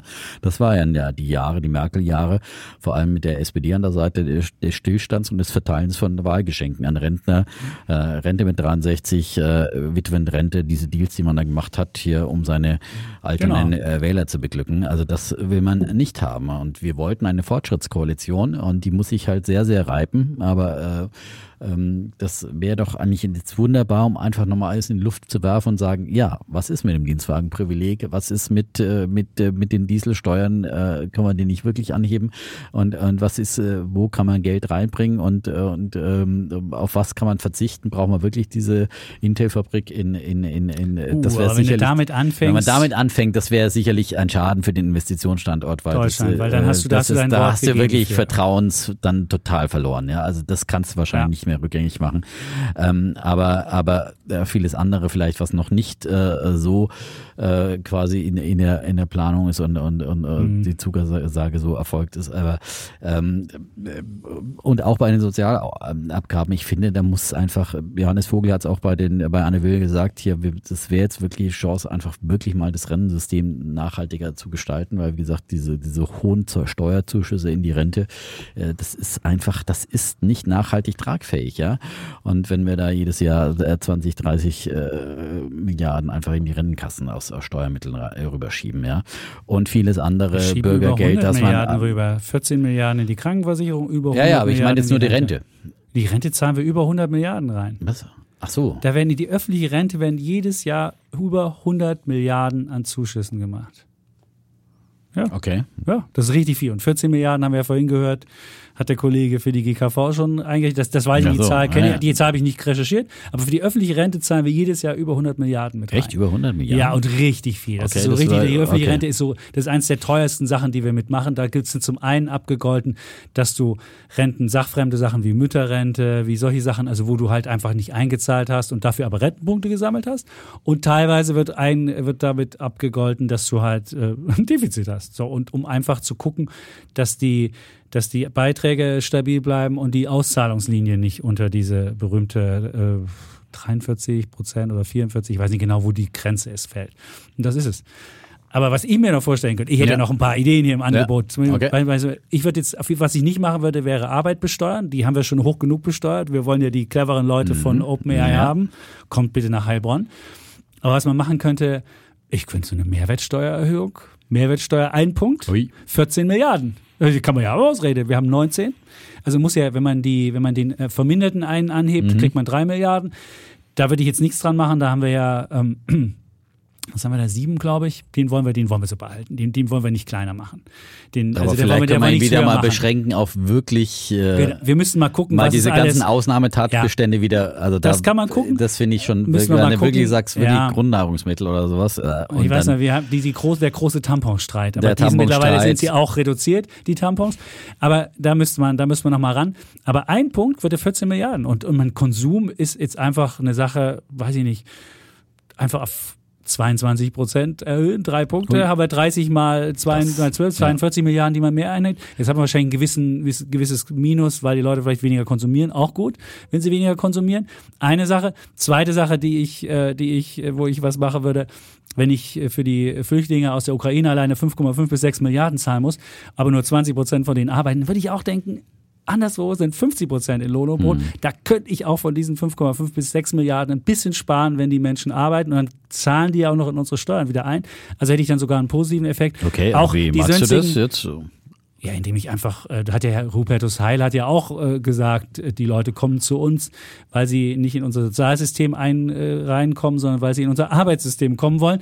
Die These müsste er jetzt mal mit. Ja, ja, und er hat muss jetzt es- gesagt, er will jetzt den der- Job-Turbo muss- anschalten. Ja, aber dann musst du ja was Konkretes machen. Der Musst will du dann zum Beispiel sagen, anmachen. okay, Also er kein Bürgergeld mehr für Ukraine-Flüchtlinge, Nein, sondern das will ich ja nie machen. Du musst die anreizen. Du musst einfach sagen, hör zu, ihr müsst, euch, ihr müsst wissen, Bürgergeld ist jetzt kein bedingungsloses Grundeinkommen. Da geht es einfach darum für Bedürftigkeit. Und dann würde ich einfach die Menschen, äh, häufiger müssen sie halt vor Ort sein. Hm. Dann würde ich ihnen Angebote machen, was sie noch für Arbeit machen könnten. Und dann könnte man über diese Geschichte, könnte ich glaube, man dieses Grundsatzproblem ist, dass wir, dass wir die dann, Leute in den ja, Job bringen. Also ja, mehr Leute in den Job ja, reinbringen. und das, Das ist ja System, dass man in Deutschland dann meint, jetzt müssen wir erst die, die perfekt Deutsch sprechen Nein, lernen. das Und weil gerade bei nicht. Ukrainern, So die irgendwie in ein paar Jahren wieder gehen, die, man kann die, neulich gab es Ja. einen sehr guten Beitrag irgendwo im Fernsehen über ein, äh, eine Bäckerei, die vorbildlich Leute integriert hat, äh, äh, Geflüchtete, die Genau. dann einfach, äh, und dann war irgendwie einer aus Afrika, der dann es geschafft hat zum Verkäufer und der hat dann gesagt, na gut, am Anfang äh, konnte ich die Sprache noch nicht so gut, da habe ich halt in der Backstube angefangen Ja. und wunderbar, da braucht man noch nicht das volle Vokabular, muss nicht den Goethe und Herr Hölderlin gelesen haben, um äh, Brötchen in den Backofen Aber ich zu lerne auch schieben. Deutsch beim und dann, Arbeiten. Und dann Ja. lernt man viel besser Deutsch, als wenn man irgendwie fünfmal in der Woche in, in Deutschkurs geht. So ist es. So und äh, sowieso keine Kurse zur Verfügung stehen. So, das ist einfach, äh, das ist wirklich gelebte Integration, Leute in Arbeit bringen, viel früher in Arbeit bringen, finde ich auch bin Mhm. Ja, ich absolut bei dir. Und da muss auch Aber- ein bisschen mehr, mehr äh, Schub da sein, fördern und fordern. Ja, das, Das ist es. Aber man muss trotzdem auch sagen, es war jetzt ein Kollege von uns war mit in, äh, ich glaube, in Thailand. Da war ein sächsisches Unternehmen, was versucht hat, äh, Menschen für anzuwerben. anzuwerben. Und dann hat er, hat, gab es wohl, gab's wohl auch- Geschichten, dass in der sächsischen Provinz so Sächse, angeblich, nee, nee. angeblich Mitarbeiterinnen und Mitarbeiter gesagt haben, wenn jetzt hier Thailänder oder kommen und hier arbeiten, dann kündigen wir alle. Und weil sie keinen Bock hatten mit Ausländern, sagen so, ey, Freunde, das geht also überhaupt nicht. Also wenn eine Sache nicht geht, ehrlich, das finde ich, das finde ich Sachsen ist da wirklich das schwierigste jetzt, nein, Pflaster, ich will? Jetzt, ich will jetzt nichts gegen Sachsen sagen. Das war jetzt, das war jetzt nein, ich Ja, finde es, finde es ja clever, dass Unternehmen losfahren und ich habe es auch von jemandem gehört, der beim Goethe-Institut arbeitet, dass sie häufig jetzt für, für Unternehmen in, in, in, in Deutschland halt einfach gucken, dass sie im Ausland äh, Menschen mitheuern, die halt diese, die, die, die Mhm. Deutsch beibringen und die Unternehmen bezahlen dann die Deutschkurse und dann kommen die und können da arbeiten und so weiter. Ähm, also das kann ja nicht sein, dass da die, die Leute in Deutschland sagen, nee, nee, aber mit dem will ich nicht arbeiten. Ey, das, das würde mich, also das in so einem Land möchte ich nicht heben. Also Nein, wenn dann die Leute schon arbeiten und wenn die guten Willen Kannst du zeigen es vielleicht mal auf Sächsisch verstehen, äh, sagen, dass das auch verstanden wird in deiner Heimat, ja? also so geht das nicht. So geht das nicht. No, ja, so du kannst nicht sagen, da kann die Schlitzis und mit denen will ich nicht arbeiten. Das äh, funktioniert ne? nicht. Das ihr funktioniert. die zahlen dafür früher später rein waren Rente. ja? viele Vietnamesen und die wischen dir später mal den Arsch ab. Die äh, wischen dir den Arsch ab. Das ja? kommt doch dazu. Ne? Also wenn du selber mal alt bist, Ja. dann willst du auch nicht vom Roboter den Arsch abgewischt Ja, bekommen. Und dann, dann willst du auch lieber jemanden haben, der dich nett anlächelt. Genau. Ein Mensch. So, und nochmal also klar, nochmal hier, ganz klar ne? sagen. Das ist, das Sendung ist mit der Maus, das war sächsisch. Oder äh, Ja. der Versuch ist. Äh, Aber man muss ja sagen, über die nächsten 15 Jahre werden 15 Prozent der Arbeitskräfte weggehen. Und wenn die 15 Prozent der Arbeitskräfte, wenn man nur Deutsche noch ließe, und alleine diese Zahl, Freunde, sollte euch klar machen, dass es immer mehr auch an Arbeitsplätzen ganz gemischte Teams geben wird. Und das ist auch ein Vorteil. Jeder macht das Genau. anders, jeder hat gute Ideen und vielleicht spricht er nicht sofort so gut Deutsch. Und so Dann weiter. auch noch ein Protagonist aus einem Fernsehbeitrag Komm, am. Sonntag. Ähm, ein, ein. Tunesier, der als Krankenpfleger dann hier gearbeitet hat und der wirklich nach einiger Zeit so super Deutsch schon sprach und Ja. äh, der sich aber auch gewundert hatte über wie schwer es ist hier wirklich äh, sozusagen Freunde zu alle- finden? nicht Freunde zu in dem Fall, sondern wie schwer es ist hier alle Formalitäten zu erledigen Okay. aus Tunesien. Er meinte, aber Digitalisierung ist hier nicht. ja, siehst du. ja. Ah, Das, Also das das dazu. können die uns Okay. alle beibringen. Ja. Ne? Also nicht Okay. nur die OpenAIler, Du meinst sondern auch im Staatsdienst, also Leute aus Afrika ja, können uns sagen, wie man eigentlich So Digitalisierung es. macht. Ja. Gut. So, Da haben wir jetzt, ähm, jetzt haben wir wirklich alles rausgeholt, was man rausholen kann. Und jetzt und diese und allein diese Haushaltsnotlage sollte uns Aber dazu eine Idee bringen, fand ich auch noch vom Herrn Fuß, finde ich noch gut äh, für diesen speziellen Fall der, der, der Transformation, dass man wirklich so einen Sonderfonds, so eine Art Sondervermögen wie für die Bundeswehr schafft, äh, ein Sondervermögen, Transformationsfonds für Umbau äh, wirklich in die in Richtung ähm, ähm, ähm, ähm, ähm, klimaneutrale Wirtschaft. Aber wie Äh, willst du das machen? Da müsstest du dann eine Ausnahme, musst du jedes Jahr musst du musst du dann wieder eine neue Ausnahme, Notsituation Nee, das ist ja machen? kein, das ist ja kein Notfonds. Den, müsste man wirklich so anlegen wie mit zwei Drittel Mehrheit. Da muss jetzt die Union zustimmen. Ach so, ne? also die würdest du einmalig Genau, das anlegen? ist jetzt kein, kein äh, Okay, du einen Notvermögen, sondern einfach, du Okay. sagst, wir machen einfach mal ein, so ein Batzen Geld, was wir Mit zwei glauben, das kostet. Mehrheit. Und, und das ist, an der, da, davon dürfen, sowas wie ein IAA, bloß halt, der ist ja sogar, weil wir müssen ja sehen, das ist ja noch das andere, ja. Wir können ja sagen, okay, wir wollen da nichts dafür investieren, sondern dass man die Unternehmen halt so, oder wir erhöhen die CO2-Abgabe, ist ja auch nochmal eine Idee, dass wir jetzt die doch früher einführen und äh, den CO2-Handel, Emissionshandel, Ja. hat Johannes Vogel auch bei Anne Will gesagt, ja, ja bitte, hat die Hat FDP immer im Programm, hat hat er immer das- hat gesagt, ja, aber der, der Lindner killt so, er sagt, ach Ja. Mensch, wir wollen den Leuten nicht wehtun, aber sonst Ja. merken sie ja, dass Klimawandel Geld kostet und äh, ja, das wollen wir ja nicht, ne? Uns hat auch nichts gebracht bisher bei den Wählerstimmen. Das muss man vielleicht auch nochmal dem guten Kollegen sagen. Ja. Dieser ganze Widerstand hat, ihm- ja, hat ihm Ja. nichts gebracht. Nichts. Dieser Versuch, immer so ein bisschen AfD-Light zu machen, manchmal äh, nicht. Naja, es war ein bisschen Herr übertrieben. Deffner, aber, bitte. Nein, aber populistisch zu agieren. Ja, Ja, gut. Ja, ähm, also dann lieber echt den konsequenteren marktwirtschaftlichen Kurs und das, was man auch äh, dann äh, vorher gesagt hat, im Sinne von, was Herr Vogel gesagt hat, ja, brauchen Sie Podcast, ja. Werden es gerne eingelöst, ja. Und ähm, diese marktwirtschaftlichen Lösungen, das ist, kann auch wirklich einen großen Beitrag äh, leisten und dann hätte man auch wieder mehr ähm, Einnahmen. Und das fließt ja in den Klimafonds rein. Ähm, das wäre durchaus äh, ähm, auch nochmal eine Idee, das zu machen und ähm, da ein bisschen mehr sparen und da ein bisschen mehr einnehmen. Könnte man das So, hinkriegen. jetzt haben wir auch die Idee. Jetzt haben wir die Welt wirklich, wir waren in Südamerika, haben da die Kettensägenökonomie bestaunt, haben hier in Deutschland die Haushaltslotlager gelöst. Wir haben, was haben wir noch gelöst? Das, die künstliche Intelligenz haben wir, haben wir auch geregelt. Wir haben mit Bayer schon gesprochen. Also, ich meine, also mehr, ist, es- mehr ist nicht drin, oder? Mehr, mehr für eine Folge. Also es ist wirklich für eine Folge Nee. alle Sachen gelöst. Diesmal nicht so wie Aktienideen, aber gut. Doch, du hast doch hier, du hast doch Ja, eine das- dabei. Ich hatte, ja, das ist äh, Oh. altbekannt. Keine, äh, doch, ich hatte ja Ökoworld dabei. Siehst du, Ja, du hast- genau. du hast ja, die Freunde für ja, Jumia sensibilisiert. Wir wir, haben haben Bayer als, äh, als quasi äh, gefallenen äh, ehemaligen Engel Ja. und Microsoft als den äh, nach wie vor überragenden Und wir haben über Stern. Nvidia haben wir gestritten, die auf Allzeithoch sind genau. und die vielleicht möglicherweise das am Mittwoch, wenn ihr erst Mittwoch reinhört, möglicherweise nicht mehr auf Allzeithoch ist. Der weiß es schon, ja. Möglicherweise. Wenn der Defner nicht dagegen wettet, könnte das gut sein. Ganz schlecht. So. Stimmt, das wäre der neue Indikator. Und nicht vergessen, vergangenen Freitag hatten wir jetzt keinen Glotzcast, dafür haben wir euch einen guten Podcast geliefert. Da gab es wirklich nichts zu nölen. Da gab es nichts zu meckern, oder? Nö, wir beide haben da jetzt nichts zu meckern. Ja? Nee, wir haben ja nichts. Haben wir ein schönes Update gemacht, gab ja auch Ja. wirklich, wir wollten auch diese Rallye-Woche der vergangenen viereinhalb Prozent, ja, muss ja noch das mal, war eine ja, richtig große Woche. Ja. Diese Woche haben wir noch nicht so, das Rallye noch nicht so richtig. Nee, aber die Wetter steht ja, dass wir Richtung 16.000 gehen. Ja. Also ich muss sagen, es ist aber, es ist aber keine Rallye-Woche. Siehst du also so Naja, gut, aber nach viereinhalb Prozent, ich meine, das Ja, wäre äh, auch eine Jahresrendite, ja. Äh, wo man, Das ist viereinhalb Prozent ja, ist, ist, da ist, freut sich der Anleiheanleger, wenn er irgendwo viereinhalb Prozent ja, bei einem- auf bei seine Anleihe kriegt. genau. Ja, da, er, da, da wechselt er mit seinem ganzen Vermögen irgendwo hin. Ja, ja? Genau. für Hallo, 4% Zinsen ja? Stimmt. auf Tagesgeld, ich werd verrückt. Ja? Im Jahr, Ja. meine Damen und Herren, beim DAX in einer Woche, viereinhalb Prozent. Ja, kommen so Sie. es, ja. Legen Sie doch nur was noch drauf. mal, Nur noch mal ein bisschen Komm, die steigen Sie Relation, ein in wo die alle so verrückt nach Anleihen sind und waren so, der Zins, der geht durch die Decke, ich muss da dabei sein. Nein, es geht auch in andere Dialekten. Hör mal, Fränkisch kann ich ab, bla bla. Bitte? Hör mal. Sie mal? Ja. So, es Ja, ist also diesen, Ende. jetzt müsst ihr noch ja, einmal, ja. und ihr müsst ja nächste Woche auf den Defner verzichten und übernächste Woche auch auf den Defner verzichten. Und alleine das ist schon wichtig, wenn ihr den Defner mal sehen sollen, wie er vorm Urlaub aussieht. Freitag, Ja. 17.45 Uhr bei Welt. Ich hoffe, da kommt wieder so ein. Nagelsmann oder so ein, so, ein, so ein Erdogan um die Ecke. Das geht nicht. Oder beide zusammen. Nee, Ja. Der Erdogan nee, ist jetzt erstmal mal weg. Ja. Der Erdogan ist weg und, Und der der, Nagelsmann hat dann auch äh, ja, weiß nicht. erstmal wieder Pause. Ja, Pause. Pause, Pause. ja. Pause. Pause, Sendepause zumindest. So ja, trainieren kann er euch. Das stimmt. So, Gut. also, wir sagen jetzt endlich Tschüss. Und ciao. Wir bleiben Bulle. Und Bär. Defner. Und Chapitz.